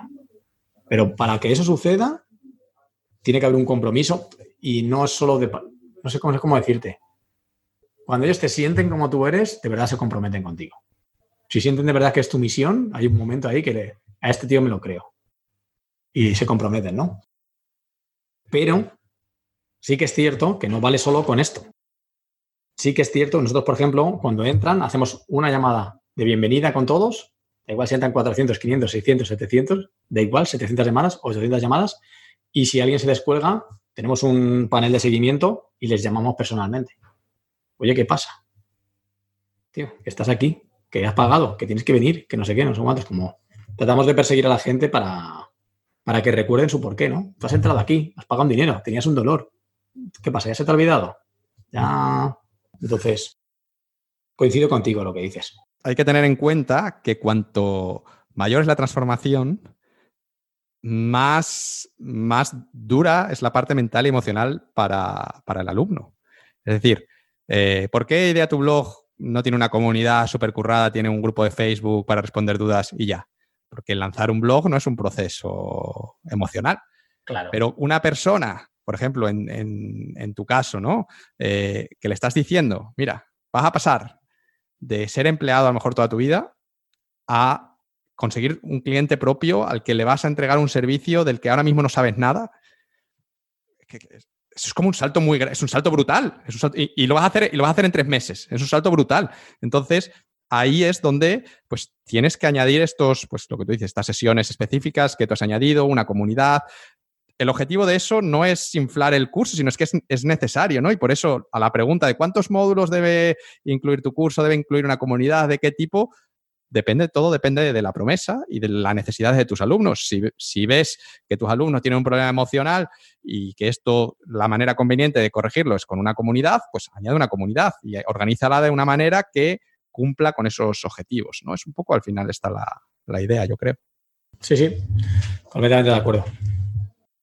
Genial, pues alguna cosilla más que quieras añadir sobre, sobre este tema, que ya tampoco me quiero alargar más porque me, caliento mucho con esto de las formaciones, me gusta mucho y me, pongo ahí a hablar y, y, no paro. Venga, listo, venga. Bueno, Robert, eh, ya hemos hablado de cómo crear un producto atractivo y un producto que funcione, que, cumpla la promesa que le has hecho a, tus clientes, que dé resultados, pero esta es solo una parte de la ecuación, porque la realidad es que por muy bueno que sea tu producto, no se va a vender solo. Es decir, los clientes ni van a venir a llamar a tu puerta, ni tampoco puedes acercarte a la primera persona que te encuentres por la calle y decirle, oye, mira, que me llamo Ángel o me llamo Roberto, tengo este máster que es la leche, de verdad es muy bueno, págame. ¿no? Realmente, eh, si tú quieres vender tu curso, tu formación, lo que vas a tener que hacer va a ser promocionarlo activamente. Vas a tener que conectar con las personas a las que va dirigido, explicarles cómo les puede ayudar y cómo va a mejorar su vida y, sobre todo, conseguir que confíen en ti y que no, explicarles que, realmente eres honesto y que no les vas a engañar, ¿no? Es decir, vas a tener que hacer marketing. Y este es el siguiente tema sobre el que quiero hablar contigo, porque para mí Mm, este es tu punto fuerte de todas las cosas que haces bien. Para mí, este es, tienes un talento natural para el marketing que, a mí me parece súper complejo, es, es un arte, por eso se me, da, se me da mal. A mí me gustan las cosas científicas, ¿no? El seguir la receta y con el marketing esto no funciona del todo. Y eh, al final, cuando tú combinas un buen marketing con un buen producto y con una oferta atractiva, es cuando todo explota, ¿no? Que yo creo que es lo que ha pasado eh, en tu caso. Así es que, como digo, quiero que hablemos un poquito de marketing y, como siempre, pues me gustaría que empezásemos por el principio. Así es que, Robert, ¿qué es el marketing para ti? ¿Cómo entiendes tú el marketing? Eh, pregunta filosófica. Pregunta filosófica. El marketing, a ver, yo creo que el marketing es la capacidad o el arte o la um, estrategia de hacer que el, otros deseen lo que tú quieras vender, lo que tú quieres vender. De hacer deseable aquello que quieres vender. Hacerlo deseable. Vale. Atractivo, deseable. Vale. Y antes de preguntarte por cómo se hace eso, eh, quiero preguntarte por qué es lo que hace que alguien compre. Es decir, qué es lo que tiene que ocurrir para que una persona compre nuestro producto? ¿Qué tiene que, pensar, qué tiene que creer una persona para que eh, se decida dar el paso, saque su tarjeta de crédito y se apunte a tu formación? Pero antes, antes de nada, no te he visto muy convencido con mi, con mi definición. no, me, parece correcta, me parece correcta. Sí, no, sí, sí, sí. Duditativo, te he visto ahí como. ¿Cuál es para ti? Pues no tengo ni idea. no, tengo una definición así así clara. Es, un poco lo que, lo que he comentado antes, ¿no? A mí, eh, cuando hablamos de marketing, me gusta mucho Seth Godin. Me gusta mucho Russell, pero me gusta mucho también Seth Godin porque me gusta el cómo enfoca el marketing, ¿no? Y él, habla de que, de que el marketing es el acto generoso de ayudar a alguien a resolver un problema. Y, y hace mucho hincapié a resolver su problema. Es decir, con el marketing no resuelves tu problema de que tú quieres comprarte el descapotable, con el marketing resuelves el problema de otras personas, les ayudas y, cambias su vida mediante historias, conexión y experiencia. Así es como lo define Seth Godin. Acaba de sacar un, libro, bueno, hace, hace un año yo creo ya, basado en un curso que tiene él que se llama The Marketing Seminar. El libro se llama This is Marketing. Eh, y en la, primera, el primer capítulo habla del marketing y dice, mira, el marketing no es spamear, el marketing no son los anuncios, el marketing no es malvado, ¿no? Porque mucha gente ve el marketing como algo sucio, como manipulación o algo así. Dice, no, al contrario, el marketing es un acto generoso de conectar con las personas y ayudarles a resolver un problema que tienen y que el, foco está en esas personas, ¿no? Y, me, gusta, ¿no? Porque, porque muchas veces la gente pone el foco no en mí, ¿no? El marketing es lo que va a permitir una herramienta para que yo me enriquezca, para que eh, estas personas me compren esto, yo, yo, yo, yo, yo. Y, Seth habla de que es al revés, ¿no? Es, es generoso, tú le, le, cuentas unas historias, les explicas una cosa a las personas que te están escuchando que les ayuda a resolver un problema que ellos tienen. Sí, sí. Sí, Sí, o sea, al final lo, le ayudas a resolver un problema que tienen, pero por medio de hacer tu producto deseable, ¿no? Digamos que es como la, segunda parte. Y esto, esto, qué chulo. Esto, yo, le, yo le vacilo mucho a, a, mi novia y nos reímos mucho con esto, que le digo, sí, yo hago marketing, pero efectivamente no es malvado. Yo consumo marketing. Yo soy un gran consumidor de marketing. Te gastas mucho dinero, sí, sí. Es, uno de tus temas favoritos. Es decir, cada año te gastas un pastizal en ir a conferencias, libros, formaciones, todo de marketing. No, claro, pero además no solo eso, sino que, consumo marketing en el sentido de. Mm, yo me acuerdo cuando empecé a jugar al baloncesto y todo esto, pues estaba lo de las Jordan y todo esto, y había un anuncio de Jordan volando con las zapatillas, y, a mí me dije, hostia, yo quiero estas zapatillas con las que Jordan vuela yo no, yo no soy Jordan, yo jugaba igual con la Jordan que sin la Jordan, pero yo consumo marketing y no te rasgan las, vestiduras, ¿no? Al final ni Red Bull te da alas, ni si te compras las Jordan vuelas. No, esto no es correcto, no es marketing, pero no pasa nada. El marketing, al fin y al cabo, esté respaldado por un producto bueno detrás y ayude de verdad, está bien. Correcto. Las zapatillas no volabas, pero eran buenas. unas buenas zapatillas. De hecho, eh, lo que habla Segodin y también lo habla Russell, que creo que tiene un, capítulo en uno de sus libros, ¿no? Que dice es tu obligación moral. Dice, si tú tienes un buen producto, tu obligación moral es hacer marketing de, este producto para explicarle a la gente cómo puede ayudarles, conectar con ellos y decirle, mira, es que tengo esto que funciona, aquí tienes las pruebas y, realmente puedo ayudarte, quiero ayudarte, ¿no? Y es tu obligación moral porque de nada te sirve si tienes ese producto tan bueno, esos conocimientos guardados en un cajón. Y a lo mejor la gente para resolver ese problema o no lo están resolviendo o están comprando algo mucho peor que lo que tú tienes. Es tu obligación moral el, el cambiarle su punto de vista y, contarles, ¿no? Contarles eh, lo que puedes hacer por ellos. Hmm. Sí, y respondiendo, respondiendo, a tu pregunta de cómo, cómo se vende un producto, qué, qué, qué, qué hace que, la gente compre. Es decir, hace que, la gente compre, sí. Yo creo que lo que hace lo que la gente compre son eh, dos, como dos cosas que van de la mano. Lo primero es eh, sentir que están mejorando, incrementando su, nivel o su estado en algo. Es decir, mm, puedes comprar un producto en el que puedes incrementar tu, tu estado físico, es decir, que, la gente te vea mejor, que estés más delgado, que seas más guapo, que seas más atractivo, Ahí estás incrementando tu estado o tu estatus, digamos. Sí, tu estatus. Antes una persona tal, ahora soy una persona atractiva porque estoy más, delgado, estoy más fuerte, no sé, no sé cuántos, compro esto. Al final quiero ese cambio de estatus. O más, dinero, más rica. te, voy a, enseñar cómo invertir en bolsa. Ah, pues tú lo que estás pensando ya es, ah, cuando gane dinero en bolsa, pues me compraré una mejor casa, un mejor coche, me iré de vacaciones. Estás comprando ese estado. Sí, o mis amigos me percibirán de otra manera, o lo que sea. Un cambio de estado. Y por un lado, es como el cambio de estado hace que, la persona quiera comprar algo, es como ya ve el punto B, y es un punto B. él tiene un punto A, pero el punto B es más sexy, tiene un mejor estado. Y por otro lado, eliminar los miedos de ese cambio de estado. Porque si te confundes, lo que parecerá serás un... o lo que te dirás a ti mismo, interna, o otros te dirán, eres tonto, ¿no? Es como, vaya mala decisión. Te has gastado esto, te lo puedes decir tú mismo o te lo pueden decir otros. Te has gastado en esto o en estar más delgado y estás igual. Vaya tontería que has hecho, ¿no? Tan timado, tan engañado. Otra cosa que no funciona, qué decepción, ¿no? Como eliminar esos miedos a el error, al fin y al cabo. Pues por un lado está el cambio de estado y por otro lado está cómo se eliminan esos, esos miedos, ¿no? que normalmente suelen ser garantías de evolución, garantías de pruebas de que ha funcionado en otros, etcétera, etcétera. O sea que piensas que al final todo se reduce a simplemente esas dos cosas, ¿no? Como mostrarle con mi producto después de conseguir la transformación que te prometo, tu vida será mejor, tendrás un estatus mejor, pues cada persona le importará, habrá uno que esté más preocupado por el dinero, otro más, pero como que, que tu vida mejorará. Y por otro lado, decirle como que puedes confiar en esto, es decir, va a funcionar, no te voy a estafar, eh, no estás pagando de más, estás pagando un precio correcto, eh, pues todos los, miedos que, uno puede tener a la hora de comprar, ¿no? Que, al final van por ahí, ¿no? Por el, no quiero quedar con un pardillo, no... Sí, digamos que eso es como la primera capa y después de esa capa hay eh, cosas emocionales y irracionales, ¿vale?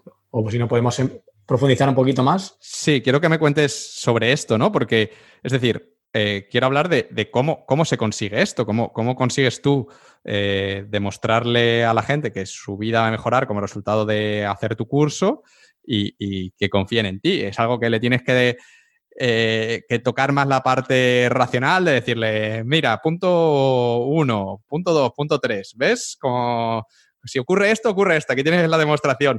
O tienes que apelar como a, que se caliente en ese momento la emoción, pues date cuenta, no sé cuánto, está, o apretar en el dolor o lo que sea para, para, para que eso le mueva a comprar sin pensarlo mucho. Mm. Sí, o sea, sobre todo la, parte inicial que de cambio de estado es más emocional. Es más, la parte es lo que, lo que decide si comprar o no, o lo que te incita a comprar es emocional.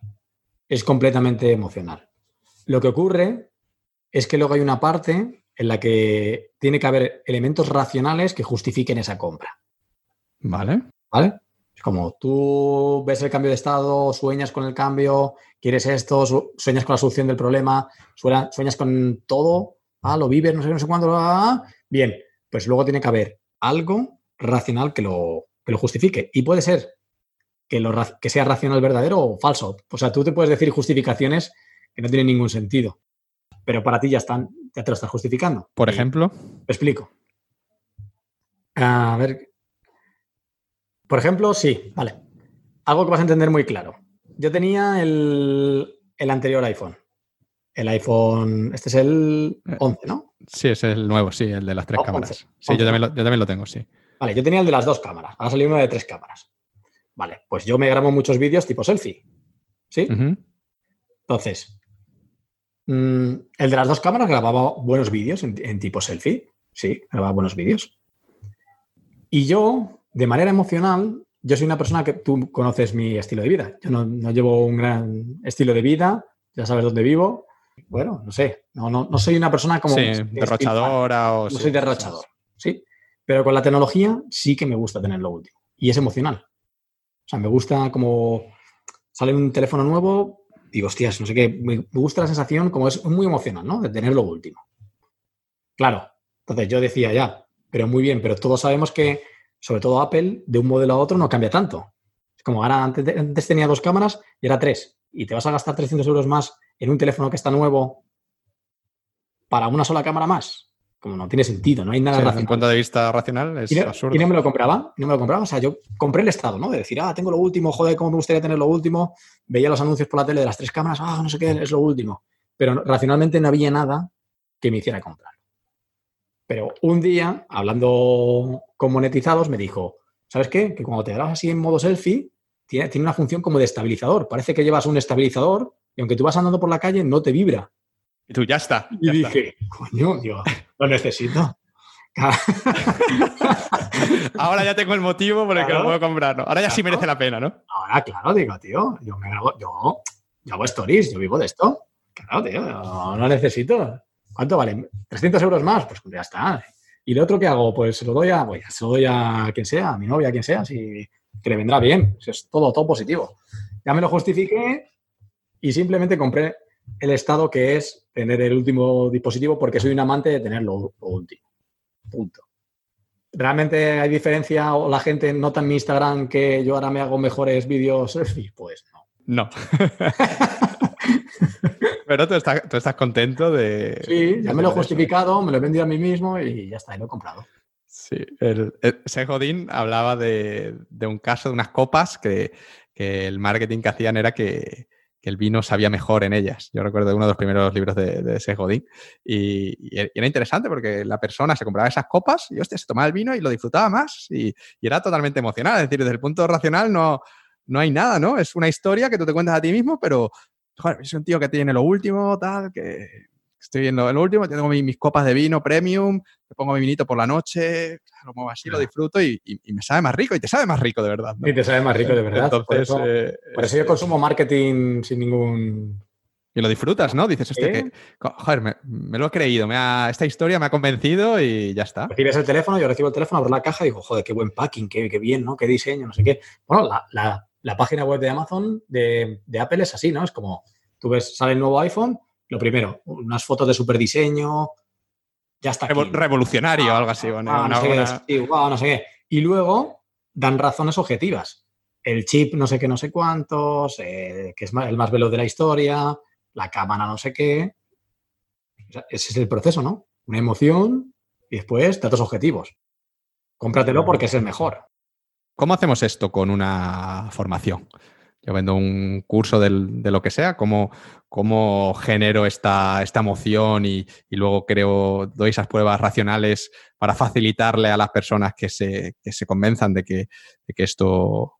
Yo creo que uno de los factores clave es entender qué ya ha hecho para solucionar ese problema, que no ha dado resultados y cuál es lo nuevo que tú le propones.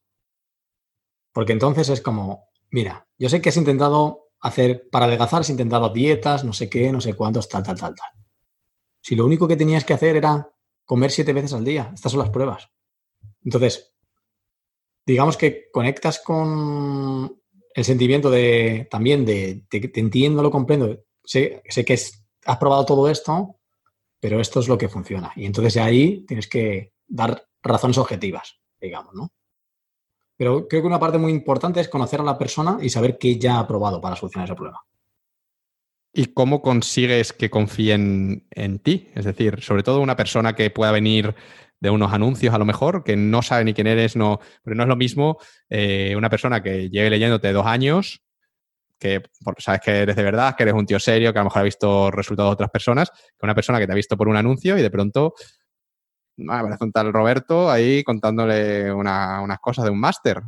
¿Cómo, esta persona, cómo esta persona, qué le tienes que contar a esta persona para, para que pase de no saber quién eres a estar dispuesta a, invertir en, mm. ti, en lo que le ofreces? Sí, pues para, para mí este punto de aquí es muy sencillo. Es lo, ¿Te acuerdas que te conté antes las tres fases? Para mí es la última fase, que es, eh, yo he visto, yo he visto, a mí me gusta el marketing, pero yo he entendido de una manera muy profunda que si doy resultados y tengo pruebas, ese será el mejor marketing. Entonces, estamos en un momento en el que las pruebas valen más que las palabras, que los vídeos, que, que los títulos, que todo, porque es más fácil tener títulos, hablar, crearte un canal de YouTube o incluso un podcast que tener pruebas. Pruebas es lo más difícil. Entonces la gente lo sabe. Esto es lo más difícil. Tener pruebas es lo más difícil. Entonces, ¿cómo se consigue? Haciendo lo que sea necesario, cuando sea necesario, las veces que sea necesario, para que la gente tenga éxito. Y cuando haces eso, pues impregna todo. Y después, evidentemente, dar garantías. Yo. Nosotros no, no nos andamos con medias tintas. Si tú no tienes si tú no tienes al menos un cliente al terminar el máster, te devolvemos el dinero. Puede venir los cinco meses a todas las sesiones, eh, tener toda nuestra energía, consumir todos los recursos, verte toda la formación, acceder a todos los programas premium que tenemos dentro, eh, ni un trafficker atrás, todo lo demás. Tú, tú, puedes asistir a todo. Si no tienes resultados, te devolvemos tu dinero. esto da confianza, claro. al final es como, es como Amazon, ¿no? Que tú te compras el televisor, dices, no sé si me gustará, no sé qué, no sé si cabrá en el mueble, lo pides, ah, mira, no cabe. No, he visto este otro, de, queda mejor de otro color. Lo metes en la caja, lo envías y Amazon, esto tiene un coste para Amazon, pero, pero digamos que le compensa a la larga el, el hacerlo así. Genial, pues cambiemos de tema. Hemos hablado un poquito de, marketing, de qué es lo que hace que, la gente compre tu curso. Y una vez que tienes esa estrategia de marketing que funciona y sobre todo que es capaz de convertir a desconocidos en clientes, y, después, una vez que se apuntan a tu formación, de transformar su vida, porque insistimos en la importancia de, los resultados, el desafío cambia y el desafío pasa a ser, vale, ahora que tengo esto que funciona y que sé que ayuda a la gente, ¿cómo llego al mayor número de personas posibles? Y esto es un, desafío totalmente distinto, ¿no? Y aquí es donde entra en juego la, la publicidad, que es otra de tus especialidades y otra de las claves de tu, crecimiento. Y en el caso del último lanzamiento que hiciste, la cuarta edición del máster de tráfico, eh, si no me equivoco, conseguiste que se apuntasen más de 100.000 personas en un periodo de dos, tres semanas que es más o menos la población de, Cáceres, que es mi ciudad, y más, más personas de las que caen en el Bernabéu. Eh, ¿Cómo se consigue algo así? Es decir, ¿qué estrategia de anuncios seguiste para llegar a tan poca gente en tan poco tiempo? Pues realmente lo que, hicimos fue, a ver, eh, a bajo nivel, digamos, explicado así como de una manera muy rápida, en mi historia corta, es hacer publicidad tanto en Facebook como en Instagram como en YouTube. ¿Vale? Como también en AdWords. O sea, como hacer una publicidad 360. Si alguien está en el rango de la persona que creemos que podemos ayudar, iba a ver un anuncio nuestro casi con mucha seguridad. ¿Vale? Entonces, como hicimos eh, pusimos presupuesto, hicimos los anuncios y tratamos de llegar a cuanta más gente mejor.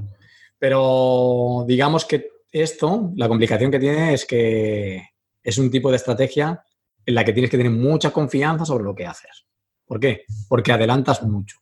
Es decir, adelantas mucho trabajo y mucha inversión para un evento, para un proceso, para un evento, en nuestro caso es una formación gratuita, en la que de ahí gente tiene que eh, sentir que es para ellos y tienen que hacer rentable la inversión, porque si no, eres tú quien está adelantando todo. Entonces, básicamente llegamos a todo ese número de personas porque, porque invertimos mucho en ella.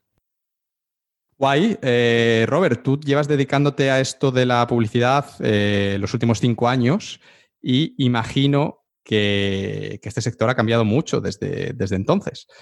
¿Cuáles son los cambios más importantes que has visto en este periodo de tiempo y qué es lo que está funcionando hoy en día? ¿Puedo, decir los anuncios de Ángel Alegre si funcionan o puedes decirlo, puedes decirlo. Puedes criticar mis anuncios, acepta el feedback. A ver, lo que ya no funciona son los anuncios como hace Ángel. Oye, que no me, vean tan mal, no me vean tan mal. Pero en, en, Instagram, en Instagram no me funcionan. Porque yo creo que Instagram necesitas algo más, más bonito, más. Un aspecto más visual. Sí, tu, exacto. tu, sala, tu, despacho amarillo con una estantería vacía detrás y un cuadro ahí perdido, no. Mm, en Instagram no conecta. No conecta. Qué gracioso. Pues a ver, ¿qué es lo que funciona actualmente en la publicidad? ¿Cuál es la pregunta? ¿Qué, es lo que no funciona ya y qué es lo que sí funciona? No, que, ¿cómo, ha cambiado la publicidad en los últimos cinco años y qué es lo que está funcionando hoy en día mejor? Sí, yo cuando empecé a hacer publicidad, que es justo al principio, eh, yo recuerdo que funcionaba casi cualquier cosa. Es decir, yo ponía una foto, yo ponía un vídeo en el que decía, oye, ¿sabes qué? Si quieres vender más por internet, apúntate a este webinar y te enseñaré las claves, no sé qué, no sé cuántas. Y la gente se apuntaba y, y convertía y era súper barato y era todo como el mundo de las maravillas, ¿no? Y lo harán actualmente, bueno, de manera mm, progresiva, han ido subiendo los precios de la publicidad en Internet, tanto en Instagram, Facebook, YouTube, van subiendo, subiendo, subiendo y como decíamos antes, va subiendo el nivel también. igual que pasa con los productos digitales, va pasando con la publicidad. Cada vez es más difícil hacer anuncios que impacten y igual, de la, igual me alegro de ello. Al final, ¿qué es lo que funciona ahora? Lo que funciona ahora es, simple. Es paso número uno, atención. ¿Cómo generas atención? ¿Cómo, ¿Cómo capturas la atención los primeros segundos? Una persona está haciendo scroll, ve una foto o un vídeo y los primeros segundos se para o no se para. Es como, ¿cómo, generas esa, atención? Y podrías estar pensando, bueno, pero eso ya funcionaba, eso ya era cuestión de antes también. Sí, pero ahora hay que ser más, o sea, es como más sofisticado en capturar la atención.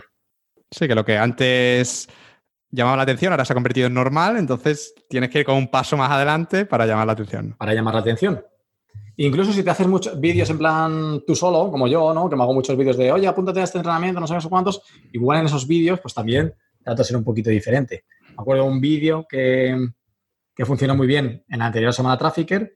Era un vídeo que había un super Buda detrás, gigante, inmenso, de piedra. Que fue, estuve en Bali y vi un Buda y dije, espérate, aquí voy a grabar un anuncio. Entonces, yo me grabé con el Buda detrás y fíjate lo, que la, lo que es la publicidad digital ese anuncio se lo enseñamos a la gente que tenía las características de las personas que podemos ayudar, pero además la característica de que le gusta la meditación, el yoga o algo así, ¿no?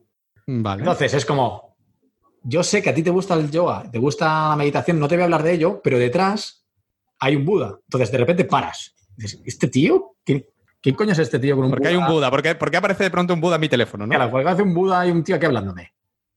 Entonces, ahí, una vez que genera atención, tienes que ah, tratar de, transmitir algo que tenga sentido para esa persona y llevarlo al siguiente estado. ¿Cuál es el siguiente estado? El estado de, confianza. Nosotros, por ejemplo, ahí en ese punto decimos, mira, eh, ¿qué es lo que tiene en común Buda con no sé qué, no sé cuántos? Ah, tiene sentido para esa persona.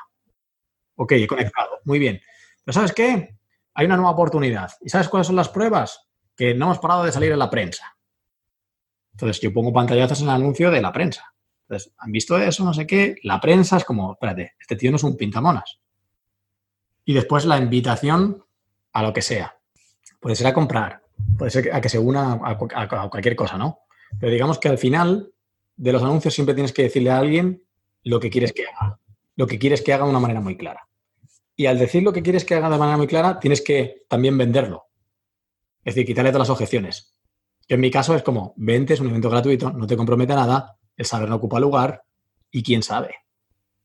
¿Sabes? Como, joder, no tiene ningún sentido. Pruébalo, no tienes nada que perder, ¿no? No tiene ningún sentido que no, que no hagas clic. Pero también te estoy quitando peso a la decisión también, ¿no? Igual si fuera para una venta, para lo que sea, ¿no? Para aquella acción que quieres, como tiene sentido para ti hasta ahora, hazlo y tranquilo que no tiene problemas para ti, no tiene, no ningún compromiso. Perfecto. Y de cara al futuro, ¿cuáles, ¿cuáles son tus predicciones? ¿Hacia dónde crees que va a evolucionar todo esto de la, de la Publi? ¿Va, a morir Facebook, como dicen algunos, ¿no? Que dicen Facebook está muerto, no sé qué, ya nadie entra, ya todo el mundo va a Instagram, o, va a seguir también como haciéndose cada vez más sofisticado, como el, como el mercado de los cursos. ¿Qué, ¿Cuáles son tus predicciones? Predicciones. Las revisaremos ¿eh? dentro de, cinco años a ver si tenías razón o no. ¿eh? Mis predicciones va a ser que, que o sea, si tú piensas cuántas marcas todavía no saben nada de, la publicidad digital. ¿Cuántas marcas? La mayoría. ¿Cuántas marcas no saben que lo, que lo que existe dentro de la publicidad digital? Y es más, Facebook, Instagram, las redes sociales, TikTok, todo lo que vendrá, en esas, en esas compañías trabajan las personas más inteligentes del mundo. Si no la evoluciona una cosa, la evolucionará otra, pero siempre habrá un sitio donde la gente se reúne. Siempre habrá entornos sociales, llamaré redes sociales o algo social. Y allá donde la gente se reúna, el que los reúna siempre va a tener un interés publicitario. Antes eran las revistas, ¿no? Las revistas en papel y ahora es las redes sociales y mañana será otra cosa. Pero mañana será otra cosa. La, publicidad no va a desaparecer. La publicidad no va a desaparecer, sobre todo en medios digitales. Y después, una cosa muy interesante es que nosotros, por ejemplo, en el máster lo que enseñamos es conceptos tan, tan básicos de marketing y ventas que si, desaparece Facebook y aparece mm, Tracebook, pues en Tracebook funcionará también. Porque es lo que, lo, que, enseñamos es lo que ya funciona, ha funcionado y funcionará. Son conceptos básicos de marketing y de ventas, ¿no? Sí, esto el, el copywriting, el direct marketing copywriting, este que, se llama, que eran los anuncios estos antes que te ponían en los periódicos, eh, que al final mandabas un cupón y te mandaban unos libros, lo que sea. Esto al final, lo que hay ahora es una evolución de eso y los principios siguen siendo lo mismo. De hecho, muchos de los mejores libros de copywriting que te puedes leer son los libros estos antiguos eh, de los años 70, de los años 60, porque los conceptos son, son esos, ¿no? Y hay cosas que no cambian. Genial, Robert. Pues muchas gracias por compartir con nosotros tu visión sobre el mundo de la Publi. Eh, sé que vas a tope con el tema del máster y me estoy dando cuenta que tengo aquí 100.000 preguntas más, así es que lo que voy a intentar hacer es ir eh, muy rápido porque si no, creo que hoy no vamos a comer ninguno de los, de los dos. Entonces voy a intentar centrarme en los, en los puntos clave, ¿vale?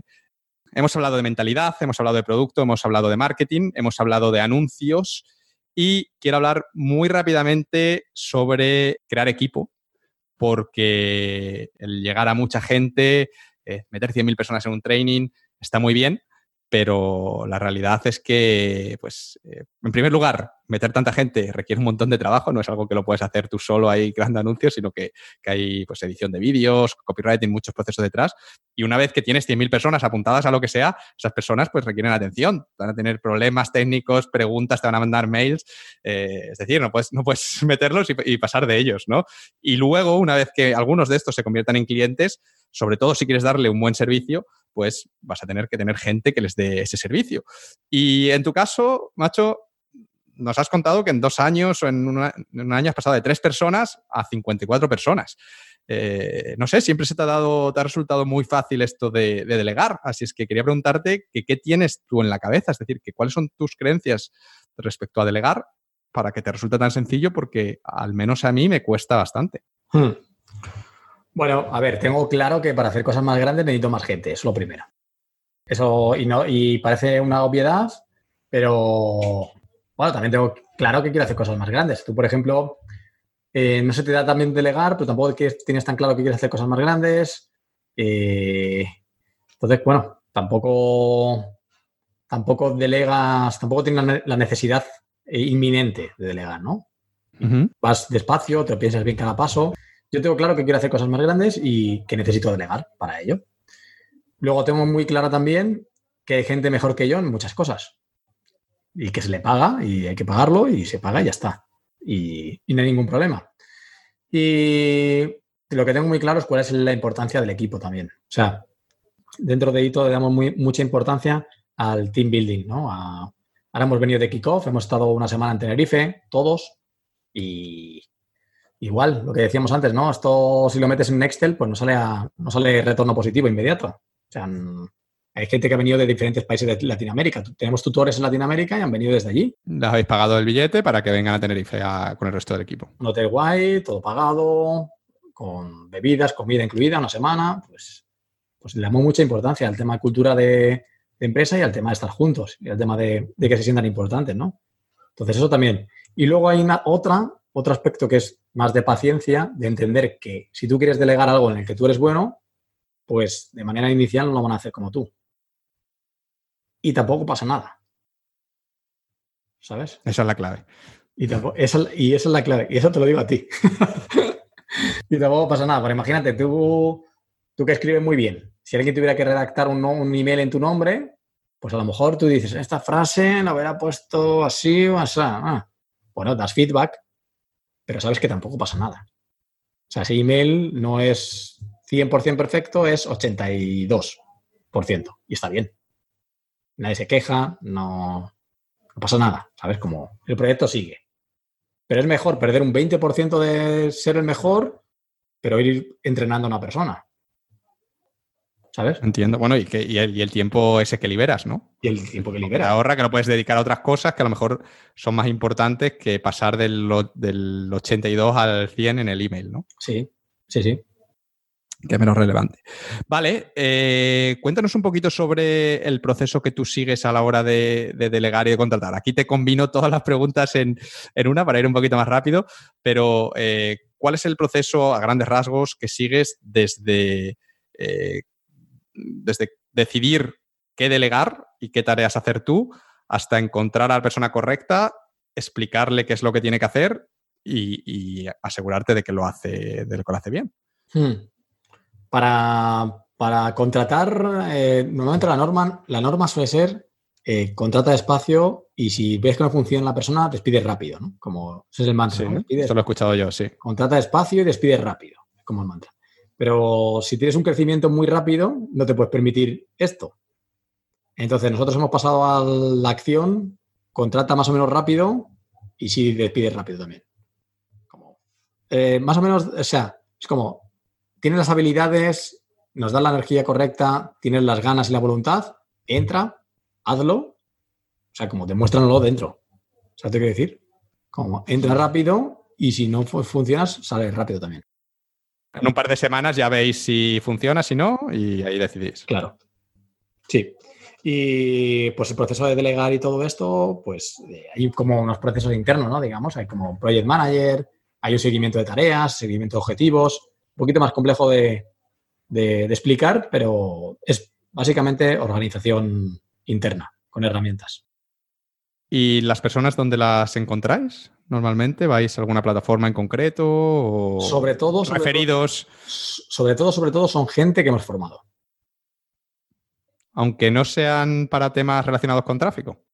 Sí, porque mm, hay gente que hemos formado que vienen como traffickers, quieren ser trafficker y les gusta, pero además también son súper buenos en diseño.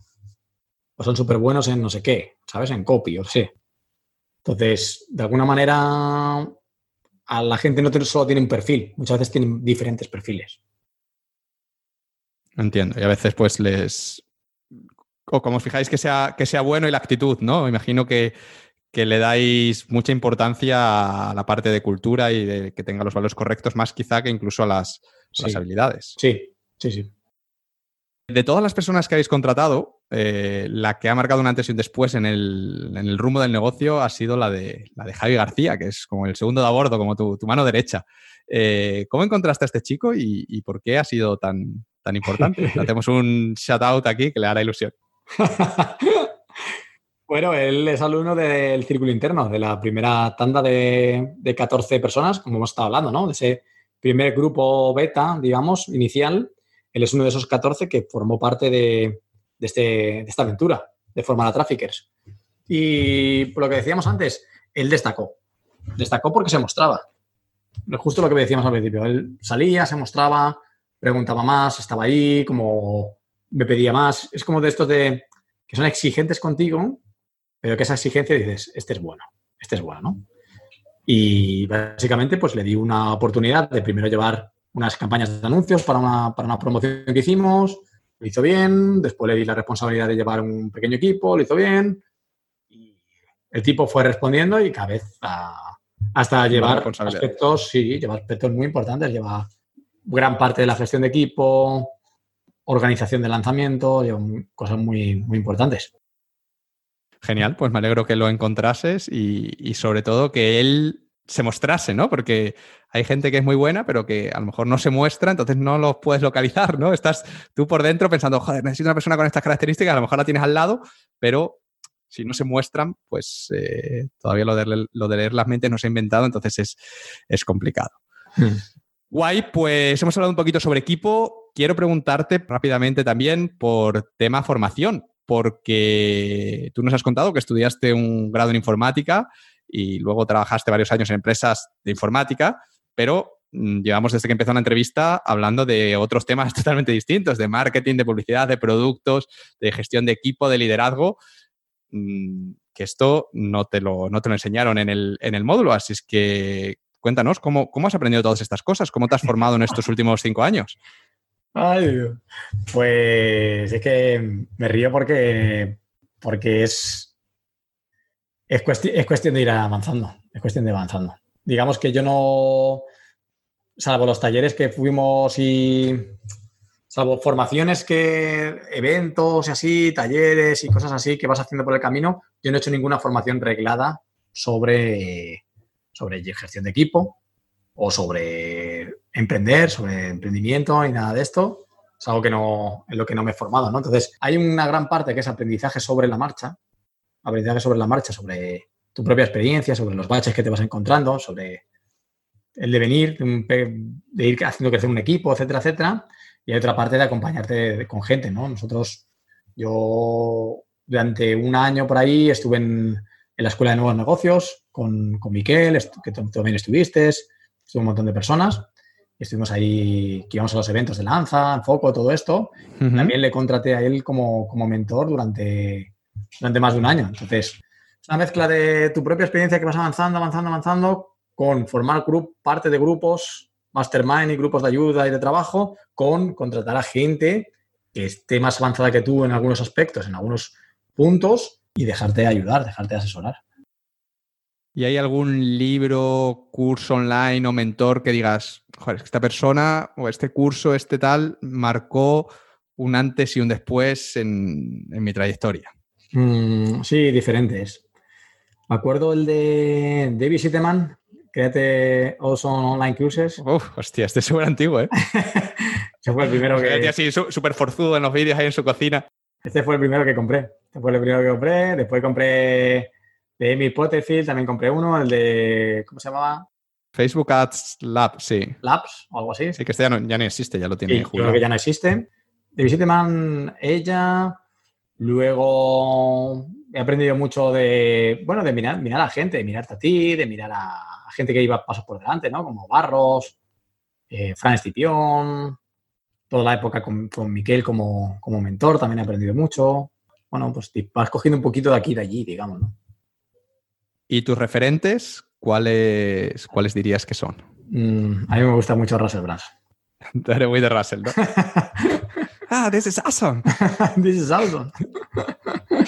a mí me gusta mucho. Me gusta, me gusta y Russell porque yo sí que me transmiten como esto de que todo es posible. Todo, de que todo es posible, con ellos sí que lo, lo viven, lo siento y lo transmiten muy bien.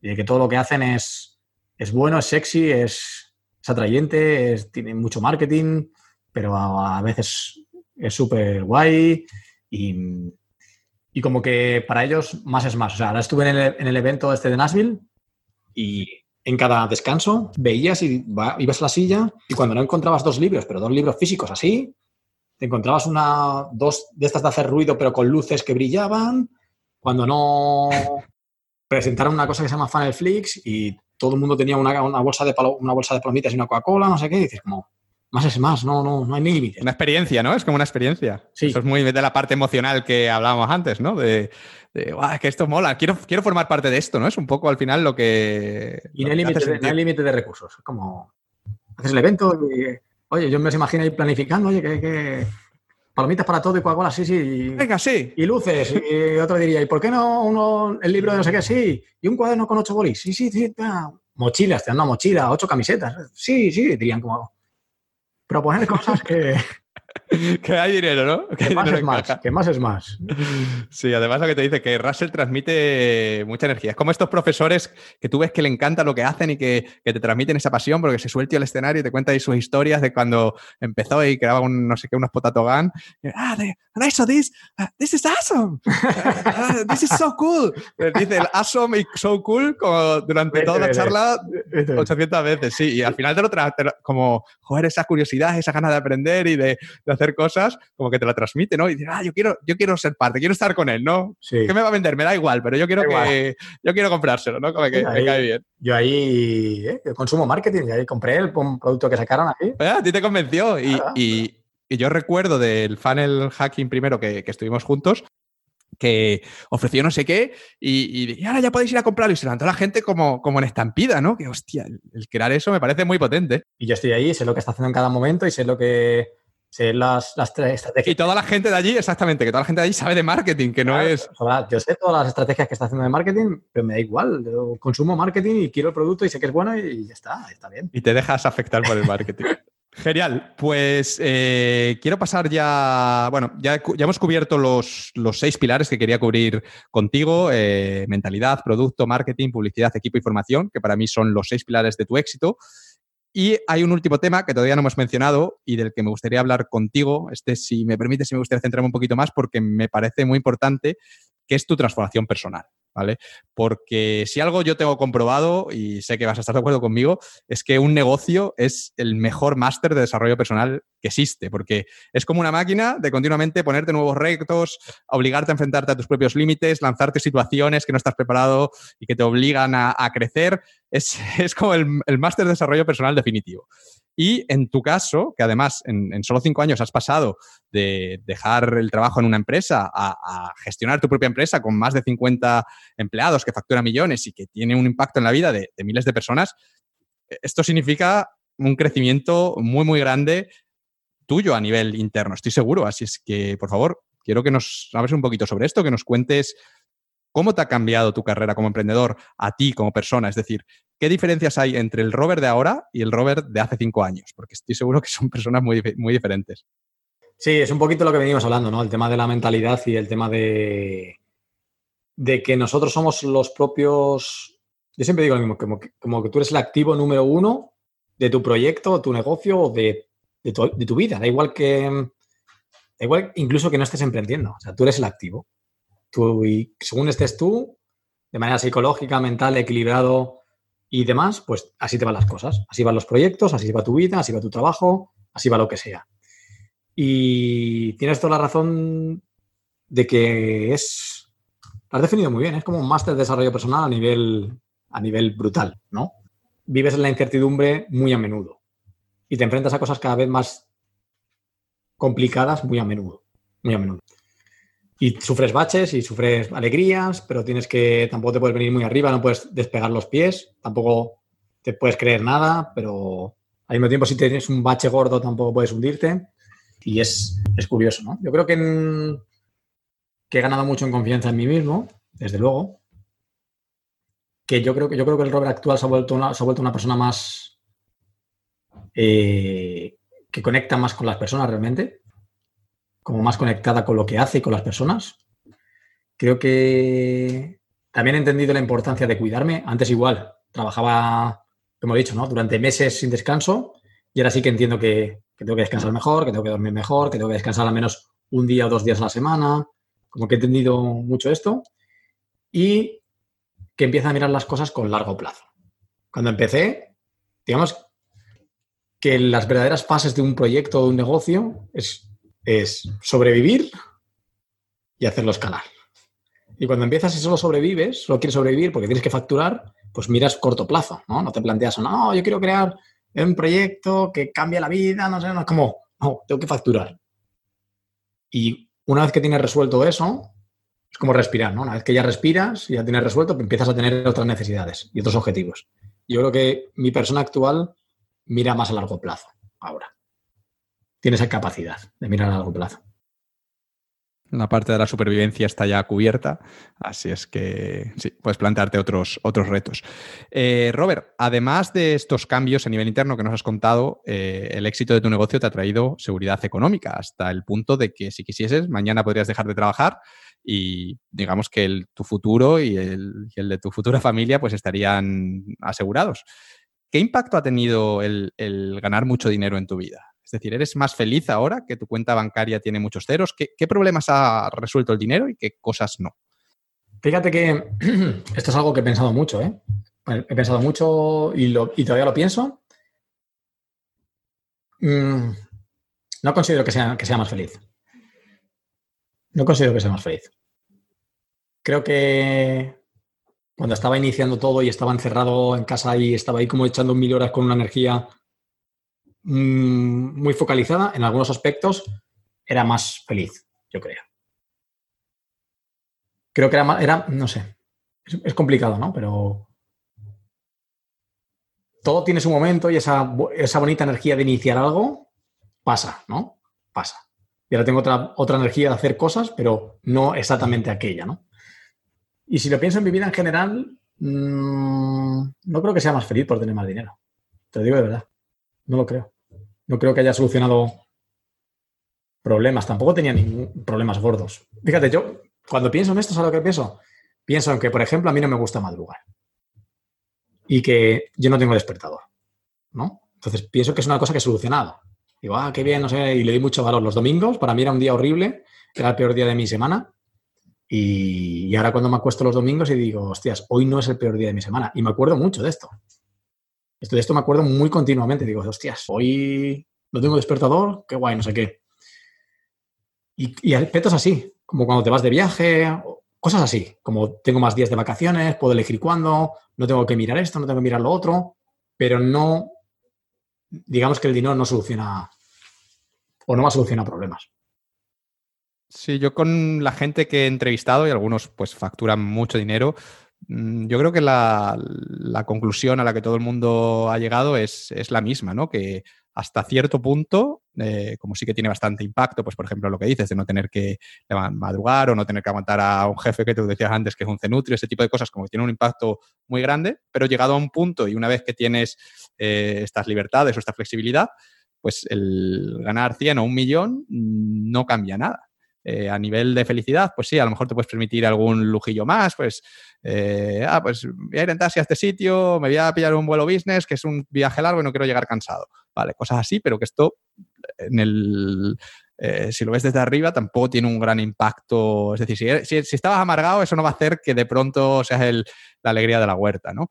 Entonces, una cosa que me gusta preguntarle a, la gente como tú, que, la parte económica ya tiene cubierta, es que ¿Qué es lo que te mueve ahora, no? Porque, porque imagino que cuando empezaste, pues como todos, ¿no? Pues que a lo mejor querías eso, ¿no? No tener que ver al jefe o poder permitirte tal cosa, pero ya que has superado esto, ¿por qué sigues complicándote la vida, por así decirlo, con lanzamientos y con hitos y con no sé qué, en vez de jubilarte y dedicarte a, yo que sé, a viajar por el mundo, a quedarte en Málaga tomando el sol o lo que sea. Porque eso es muy bonito, pero es bonito sobre el papel. Eso no, una vez que estás debajo de un cocotero y te has tomado ocho caipiriñas, ya no sabes qué hacer con las caipiriñas. No, no, creo, no creo que ahí esté la felicidad tampoco. Y además a mí, a mí me gusta trabajar. Hay diferentes cosas. No creo que en eso esté la felicidad. A mí me gusta trabajar. Me gusta lo que hago. Me gusta. Es que me gusta trabajar, me gusta venir aquí, me gusta, me gusta venir a la oficina, me gusta lo que hago. No siento que esté trabajando. Y luego el tercer aspecto fundamental es que hay algo muy chulo y es, ¿sabes? Aquel momento, hay un momento, siempre hay un momento en el que cuando estás probando algo nuevo, de repente te das cuenta de que es posible. Y sí, eso se te queda grabado como es posible. Seguramente también te pasó. Como... Sí, cuando, me, sí, cuando generas primeras comisiones de afiliados, es como, hostia. Es posible. Y eso rebota en tu cabeza, es como, es posible. Y eso, tú no sabes lo que flipa verlo todas las semanas en personas como esa sensación de es posible. De hecho, me decías antes, ¿qué es lo que ¿cuál sido el highlight más grande de este año? Pienso, ahora que lo estoy pensando con retrospectiva, pienso que ha sido mm, una cosa muy tonta que hacemos dentro de Instagram, que es que cada siete días colgamos un vídeo que es qué ha pasado los últimos siete días en la realidad paralela. Y es un vídeo solo de reacción de alumnos. Entonces, si alguien, si alguien tiene interés, que vaya a mi Instagram, y lo mire, son cada, cada viernes hay uno diferente y llevamos veintitantos seguidos. ¿Reacciones de qué tipo? De reacciones de es posible. De me ha cambiado la vida, he generado un cliente, me han pagado, ah, soy rookie, soy trafficker, soy no sé qué. que esos clics, ¿no? De los caramel click, que es un clic a nivel mental, ¿no? Es que al final es lo más importante, porque es ahí cuando ya te lo crees del todo, ¿no? A lo mejor al principio estabas ahí dudoso, pero es hostia, puedo, ¿no? Cuando alguien siente que es capaz de ganar dinero por, lo que él hace, sin un intermediario, digamos, como yo, esto con mis manos yo hago y alguien me paga, eso es como... Es, algo especial, es algo especial. Yo estoy de acuerdo y también, bueno, con todo el mundo que lo ha hablado, como todo el mundo recuerda ese momento y es especial para, todo el mundo. No, sabía que, estos vídeos eh, eran de esto, los había visto, pero no había visto los vídeos, así que los, voy a ver porque tengo curiosidad de ver la, cara, de, la cara de la gente. en este había visto. Sí, no, no, he visto, tú publicas un montón de cosas en las redes sociales, yo Instagram ni, ni tengo cuenta, entonces estoy un poquillo, un poquillo desconectado. En el momento actual son 33 semanas seguidas, 33 viernes seguidos, publicando un vídeo. Sí. Pues le, echaré un vistazo. Robert, hemos hablado de cómo el éxito te ha afectado a ti, pero cuando uno tiene éxito y le va bien, eh, eso también tiene un impacto en cómo el resto de personas se relaciona contigo y se, y se comporta contigo, ¿no? Y quería preguntarte que si en tu caso has visto muchas diferencias en este, en este sentido, en cómo la gente, ahora que sabe que te va muy bien, si te trata de una manera diferente a como te trataba cuando eras Robert el, informático, o Robert el becario, o Robert el que está intentando emprender pero que no se come un colín y lleva seis meses aquí con el joint concept este que no, que no ha funcionado. Pues sabes que no, no noto diferencia. No. Te diría que no. A ver, cuando conoces a alguien que sí que te lleva tiempo siguiendo, pues pasan cosas curiosas, vas a un evento o lo que sea y, notas que la gente te toca como que te quiere tocar.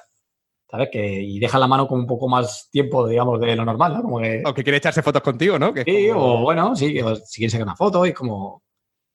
Alguien te resulta extraño, ¿no? Como, ah, sí, Dios, tú te conoces a ti mismo de que llevas toda la vida contigo mismo y dices, yo, ¿qué interés tendrán? ¿No?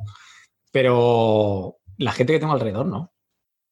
No, de verdad, no. Ni amigos, ni. Tus amigos de toda la vida, la relación sigue siendo como siempre. Bueno, es que yo, mis amigos de toda la vida, saben lo que hago, saben que me va bien, pero no, conocen muchos detalles. Yo tampoco cuento hasta qué punto me va bien, hasta qué punto facturamos, no facturamos, hacemos o no hacemos.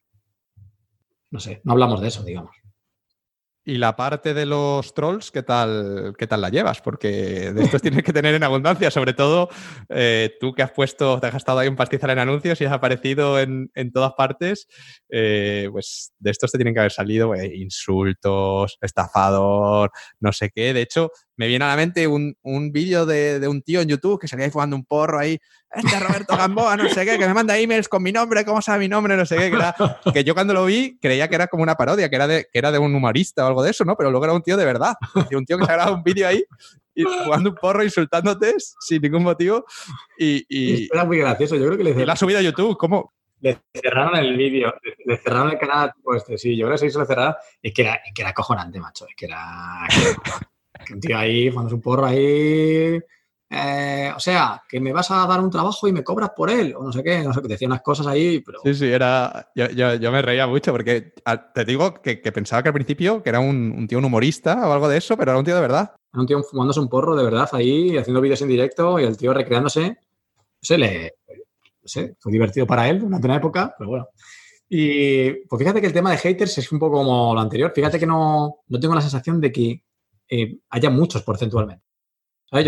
revisamos los anuncios y todo esto, sí que hay gente que dice cualquier barbaridad. O sea, te puede decir, hijo de puta, no sé qué. O sea, cosas realmente que lo que te planteas es, hostia, que tienes en la cabeza para no conocerme de nada y insultarme de esa manera, como que tienes en la Son tan exagerados que no le prestas ni atención, ¿no? Sí, que son los típicos de los anuncios que la gente, da, igual lo que anuncies, estafa Timo, no sé qué, dices, no sé. Sí, bueno, estafa Timo, bueno, ok, vale, pero insultos directos muy tan, no sé qué, o metiéndose de no sé qué, tu madre, no sé qué, no sé cuántos, como cosas así, muy elaboradas, dices, yo no sé qué tienes en la cabeza, tío, para hacer esto. Estafador, Timo y todo esto, yo, hay una regla muy simple que para mí es que, es todo cuestión de matemáticas. Tú impactas en 100.000 personas, pues un porcentaje de esas 100.000 personas no le gusta lo que haces, ya está.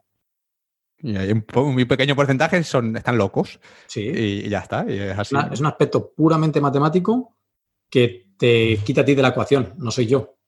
Es como está montado el mundo, ¿no? O sea, en, en Madrid, de los 365 días al año, llueve 100. No sé yo, como llueve, ¿sabes? Hay 100 días que llueve y llueve y me ponga yo como me ponga. De mil impresiones de los anuncios, 10 comentarios son negativos, me ponga yo como me ponga. Y vendas tú lo que vengas y tengas el producto que tengas. Sí, sí, sí. Entonces, no les prestas mucha atención, no te, no. te afectan, estás centrado en otras cosas y ya está. No, nunca me afecta.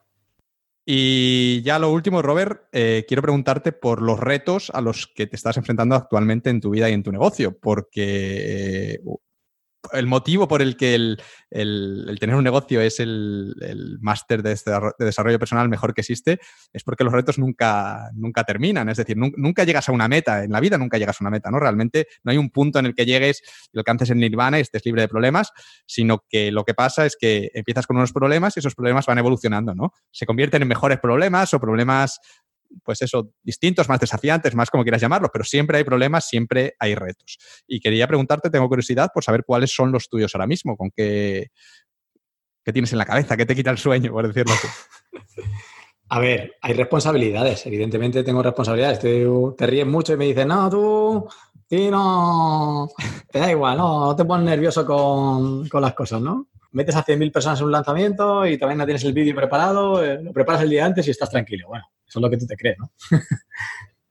hay responsabilidad y hay presión en muchos aspectos. Pero creo que lo que peor llevo, lo que peor llevo es algo y con lo que estoy trabajando, que es la sensación de que no llego, cada, vez tengo más contacto con más gente y, no llego a atender a la, gente. O sea, como que todo el mundo quiere más de mí. Mi familia quiere verme más. Como te vemos poco, mis amigos, te vemos poco, mi novia, te vemos poco. Mi equipo, oye, ya no vienes tanto a las reuniones, a ti también te veo menos. Como, todo el, ¿cómo puede ser que todo el mundo me vea menos? ¿Cómo puede ser que todo el mundo tenga la sensación de que me, que me echa de menos y que le dedico poco? Entonces, ¿dónde, Claro, y tú, y tú por dentro sientes todo lo contrario, que estás intentando llegar a todo el mundo y que estás haciendo ahí todo lo posible, ¿no? Pero que aún así no es suficiente, ¿no? No es suficiente. Pues eso me, fastidia, me perturba, me, inquieta. Mm, es lo que te hace más, sobre todo, dudar de si lo que haces le pones tanto, tanto tiempo y tanto cariño y tanta, tanto empeño, si tiene, si merece la pena, cuando dudas, dudas por estas cosas, ¿no? ¿Y a nivel de negocio? A nivel de negocio. A nivel de negocio es que, nos gustaría dar el salto a algún país fuera. Y es algo difícil y es algo que, que nos reta. Queremos hacer como un piloto fuera de España pero que no necesariamente lo que, el que venda sea Robert, sino que lo que venda sea lo que estamos haciendo en España. ¿no? Y, es un reto difícil, es un reto que llevamos tiempo dándole una vueltecilla y que nos va a costar, nos va a costar. Pero lo haremos, lo haremos. Haréis lo que haga falta, cuando haga falta, la vez que haga falta, ¿no? lo haremos, lo haremos hasta que salga adelante. Genial, bueno, eso ya eh, tenemos ahí el tema para el próximo podcast dentro de un par de años. Ya te, te vas a otra vez por aquí y ahí ya nos cuentas cómo os expandisteis a Rusia o donde, donde sea que estéis decidiendo expandidos.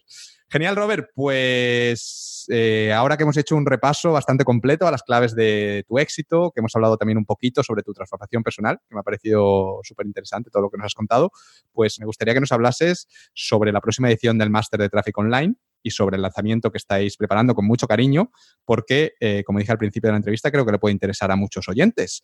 Así es que, aunque hemos hablado bastante del máster porque ha salido en la, conversación, para quien no sepa qué, es esta formación, en qué consiste, ¿nos podrías eh, explicar brevemente pues, pues, qué es, qué es lo que enseñáis, etcétera? Sí, a ver, lo que nosotros enseñamos es cómo convertirte en trafficker digital, ¿no? Y vivir de, tener tus propios ingresos, tus propios clientes, lo que venimos hablando. Y, a ver, aquí la clave es que la gente entienda la necesidad del mercado de los traffickers. Porque si hablamos de que los negocios online están como al 1%, los tráficos están al 1% o menos. Es decir, todas las redes sociales que hay, que por cierto no paran de crecer, cada vez tienen más personas. Y todas estas redes sociales son gratis. La razón por la que son gratis es porque son una gran fuente de publicidad. Y toda esta gente, como decíamos antes, que trabajan en, estas redes sociales, que son las personas más inteligentes del planeta, lo que han hecho de estas redes sociales son máquinas auténticas de vender. Pero para que esas máquinas vendan, alguien tiene que hacer los anuncios. Los anuncios que todos los días vemos tú, yo, todo el mundo en Facebook, en Instagram, todo eso está hecho por un trafficker. Solo que la gente todavía no sabe que no solo los negocios, digamos, más online necesitan estar en las redes sociales eh, anunciándose, sino que los gimnasios, los fisios, profesores de yoga, centros de estética, ah, veterinarios, eh, gimnasios de CrossFit, todos estos están empezando a anunciarse. Necesitan anunciarse. Y, aquellos que se están anunciando por medio de los traffickers están haciendo sus crecer sus negocios de manera increíble. Entonces, ¿qué es lo que enseñamos nosotros? Ostras, con la gente que ya tienes a tu alrededor, con los clientes que tú ya tienes un contacto, que son, tú vas a la peluquería, tú vas al fisio, tú vas a no sé dónde, tú vas a hacer eso, cómo darle servicios empezando por esos y después hacer crecer tu negocio expandiéndolo más, ¿no? cómo cubrir esa necesidad de esas, ellos quieren ser más visibles, quieren generar más negocio, las redes sociales son un sitio increíble, cómo aprender esa profesión, de hacer ese match, de hacer ese encuentro. Entonces, ahora estamos justo casi, no sé, creo que faltan como 10 días, 9, 10 días, una semana, no sé, cuando depende de cuando publiques el podcast, quedan apenas unos días para la quinta edición de la, de la Semana Trafficker, que va a ser una formación eh, de una semana sin ningún coste en el que todo el mundo va a entender la, la oportunidad con datos objetivos, personas reales, casos de estudio y todo lo que necesitan saber y aprender para ver si esto de Trafficker es una buena oportunidad para ellos, ¿no? Todo, desde los skills técnicos, las dudas a nivel personal, ¿seré yo capaz? ¿Podría generar yo clientes? ¿Podría gestionar clientes? ¿Puedo compatibilizarlo con mi trabajo? ¿Podría trabajar desde, desde mi casa, desde cualquier lugar del mundo? Todo eso, vamos a enseñar el paso a paso de cómo lograrlo para que pienses y veas si es para ti. Entonces, va a ser una semana de formación gratuita en la que la gente se puede registrar. La última edición de la Semana Trafficker, cuarta Semana Trafficker, fueron 105.000 personas.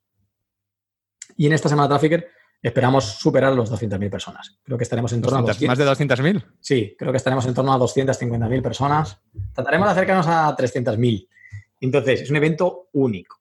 Es un evento el más grande, seguro que se ha hecho a nivel del mercado hispano, seguro, y en el que todos los que nos escuchen pueden ser partícipes de ello.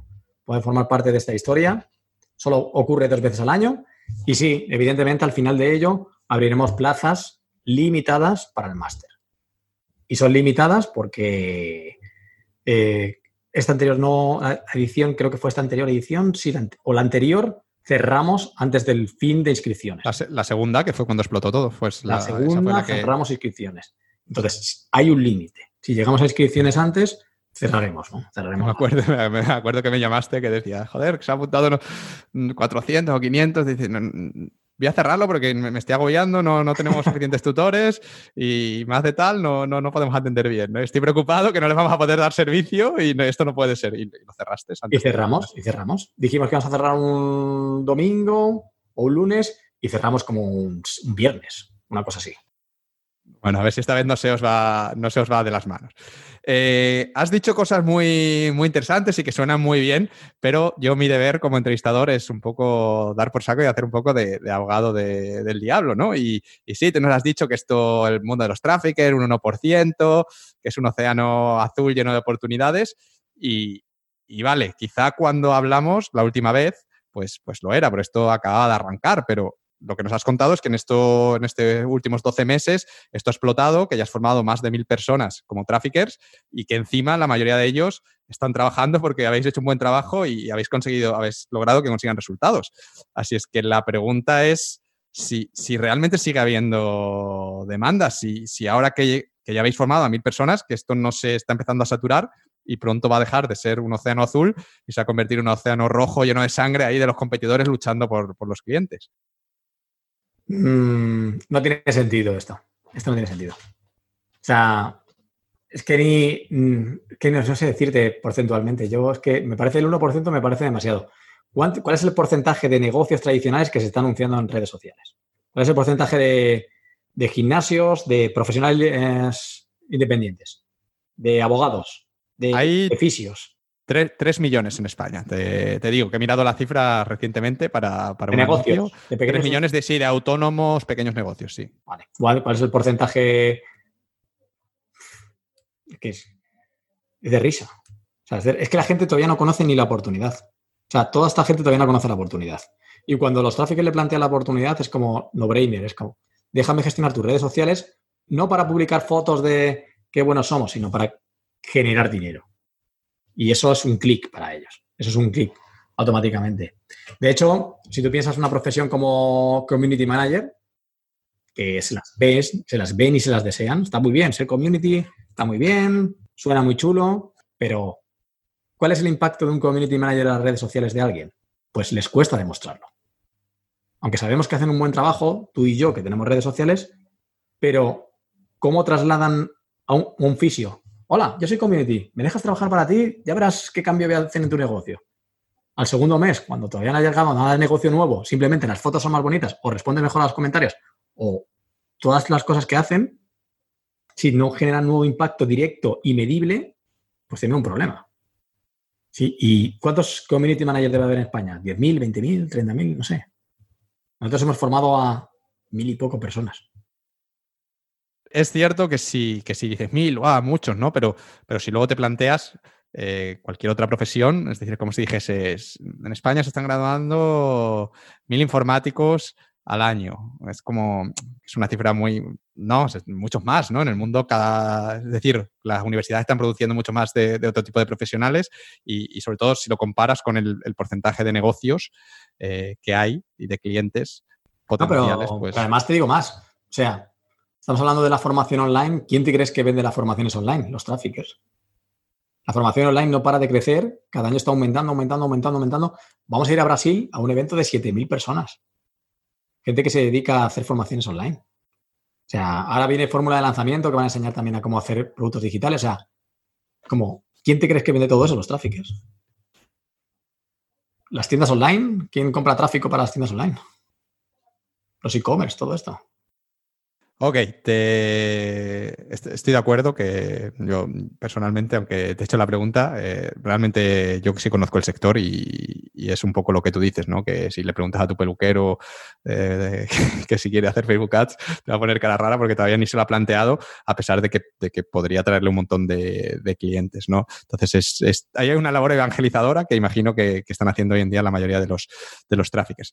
Pero quiero hacerte más, más preguntas sobre la profesión. Eh, ¿por qué Trafficker? Es decir, hay otras profesiones interesantes que también pues, tienen bastante demanda hoy en día, que también se pueden hacer a través de Internet, como puede ser copywriter. Eh, ¿por, qué, ¿Por qué Trafficker en vez de cualquiera de las otras? Mm, o sea, que hay varias, no, no, sé si hay muchas, ¿eh? No sé si hay muchas profesiones digitales. No sé si hay muchas, pero por ejemplo, copywriter, sacando la de copy, es una profesión, pues de nuevo es el mismo aspecto, ¿no? Tú y yo sabemos el valor de copy, tú y yo sabemos lo, importante que es y lo importante que son ellos.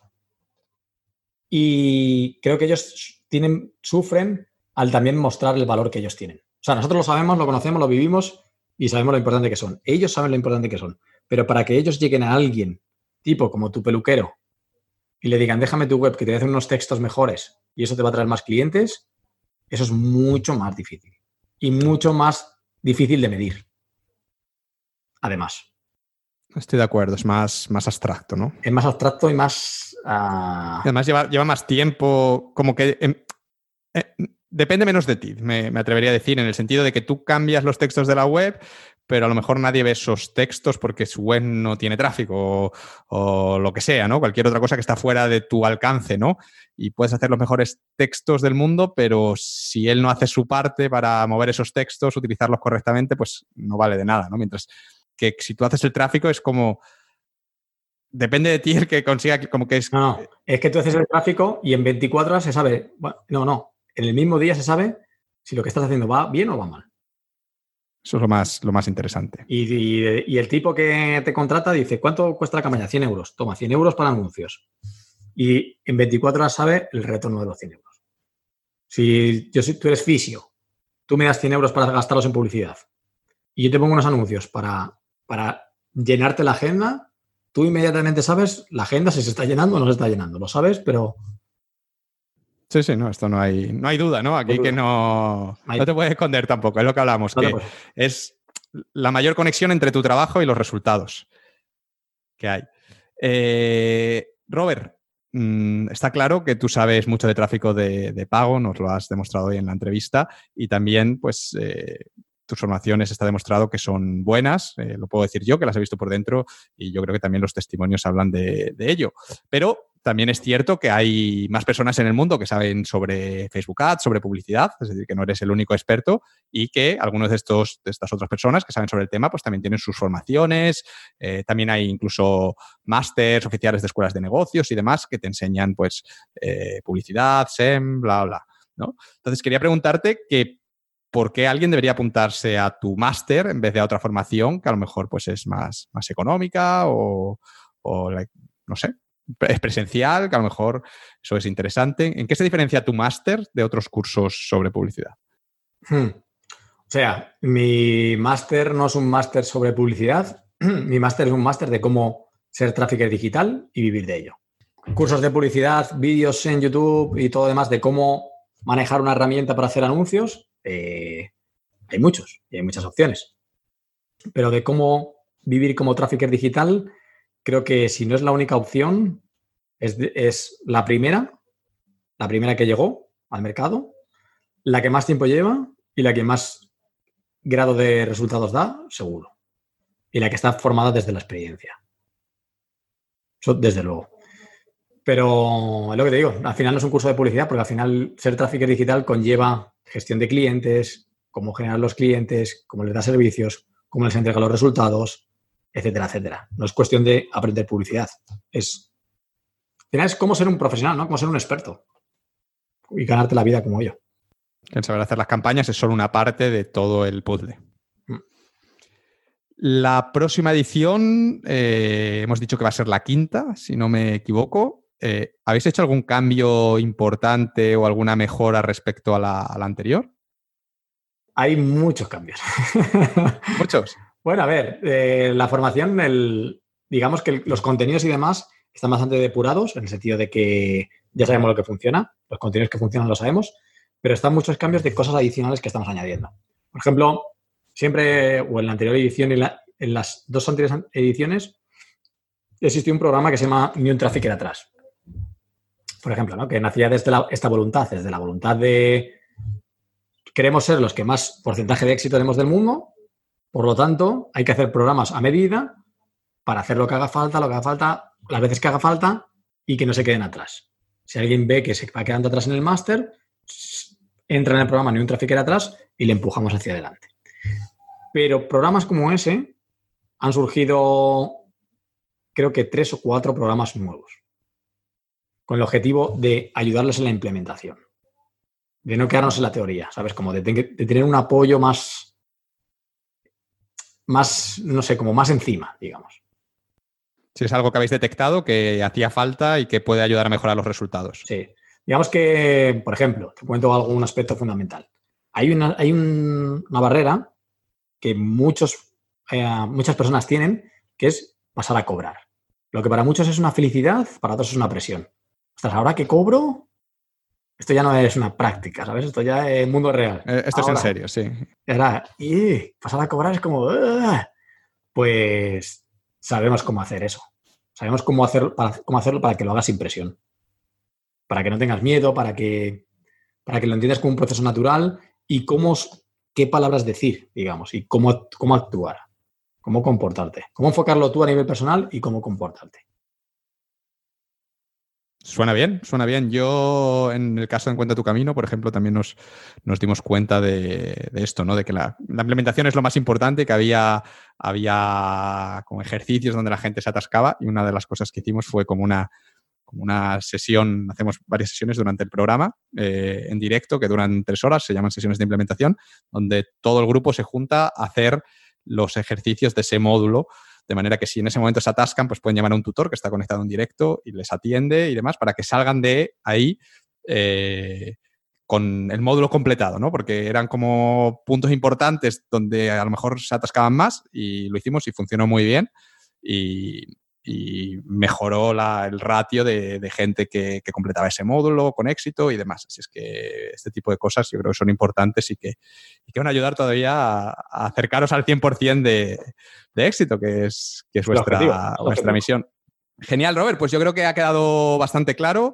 Eh, como has dicho antes, comentar que, el training va a empezar el, el 2 de marzo el próximo lunes 2 de marzo, eh, que es totalmente gratis, que no compromete a nada, que ahí pues vas a explicar eh, cómo funciona esto de tráfico digital, también vas a explicar cuáles son los pasos para vivir de ello, es decir, que, es un, Sí, sí, va a haber contenido de valor real. Contenido de valor, que vas a enseñar cosas útiles, incluso creo que regalas el, el funnel que utilizan los traffickers y un montón de cosas más, entonces, pues quien quiera echar un vistazo, que pueda apuntarse entrando en viviralmáximo.net barra trafficker, que se escribe T-R-A-F-F-I C-K-E-R.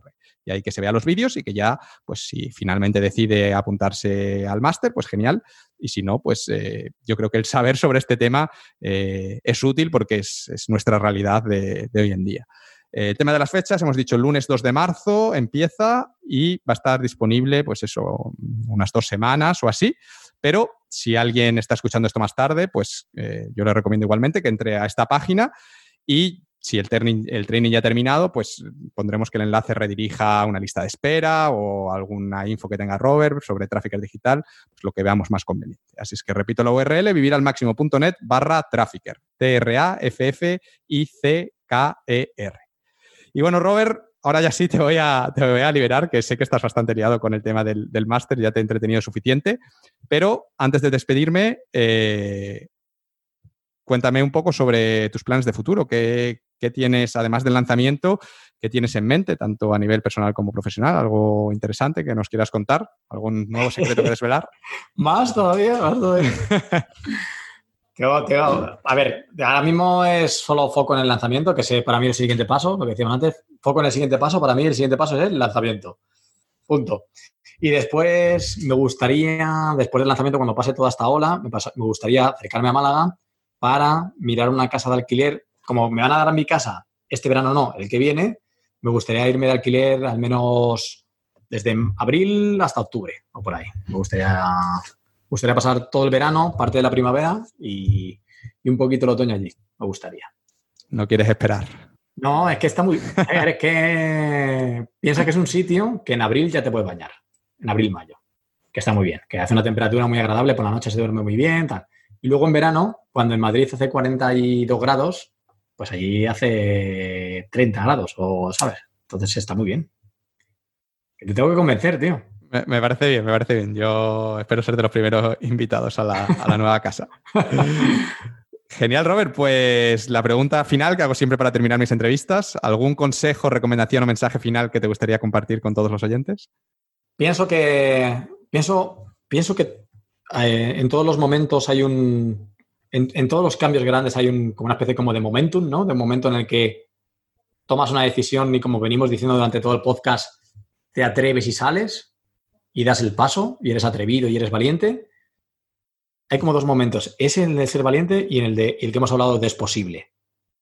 Pero para llegar a un paso en el que es posible, tienes que echarle valor y tienes que dar un paso adelante. Tienes que mostrarte, tienes que entender que no pasa nada si fallas y, que si actualmente no llevas la vida que quieres, pues no tiene por qué ser así. Hay muchas opciones. Puede ser trafficker, puede ser copy, puede ser entrenador personal, puede ser mm, montar tu agencia de viajes, pues hay miles de posibilidades allá afuera y no tienes que vivir una vida que no te gusta. Hoy, hoy no, no, tiene por qué ser así. tiene por qué ser así. Perfecto, Robert. Pues yo creo que este es muy buena frase para, para, terminar esta conversación.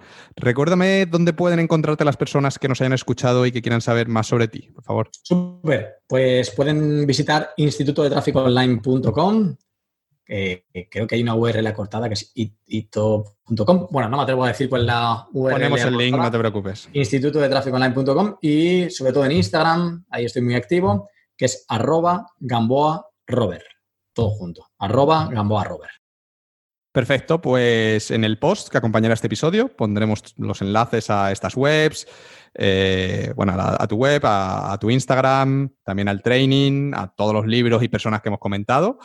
Y nada, Robert, de verdad que muchísimas gracias por, este ratito juntos. Eh, hemos batido récord, ¿eh?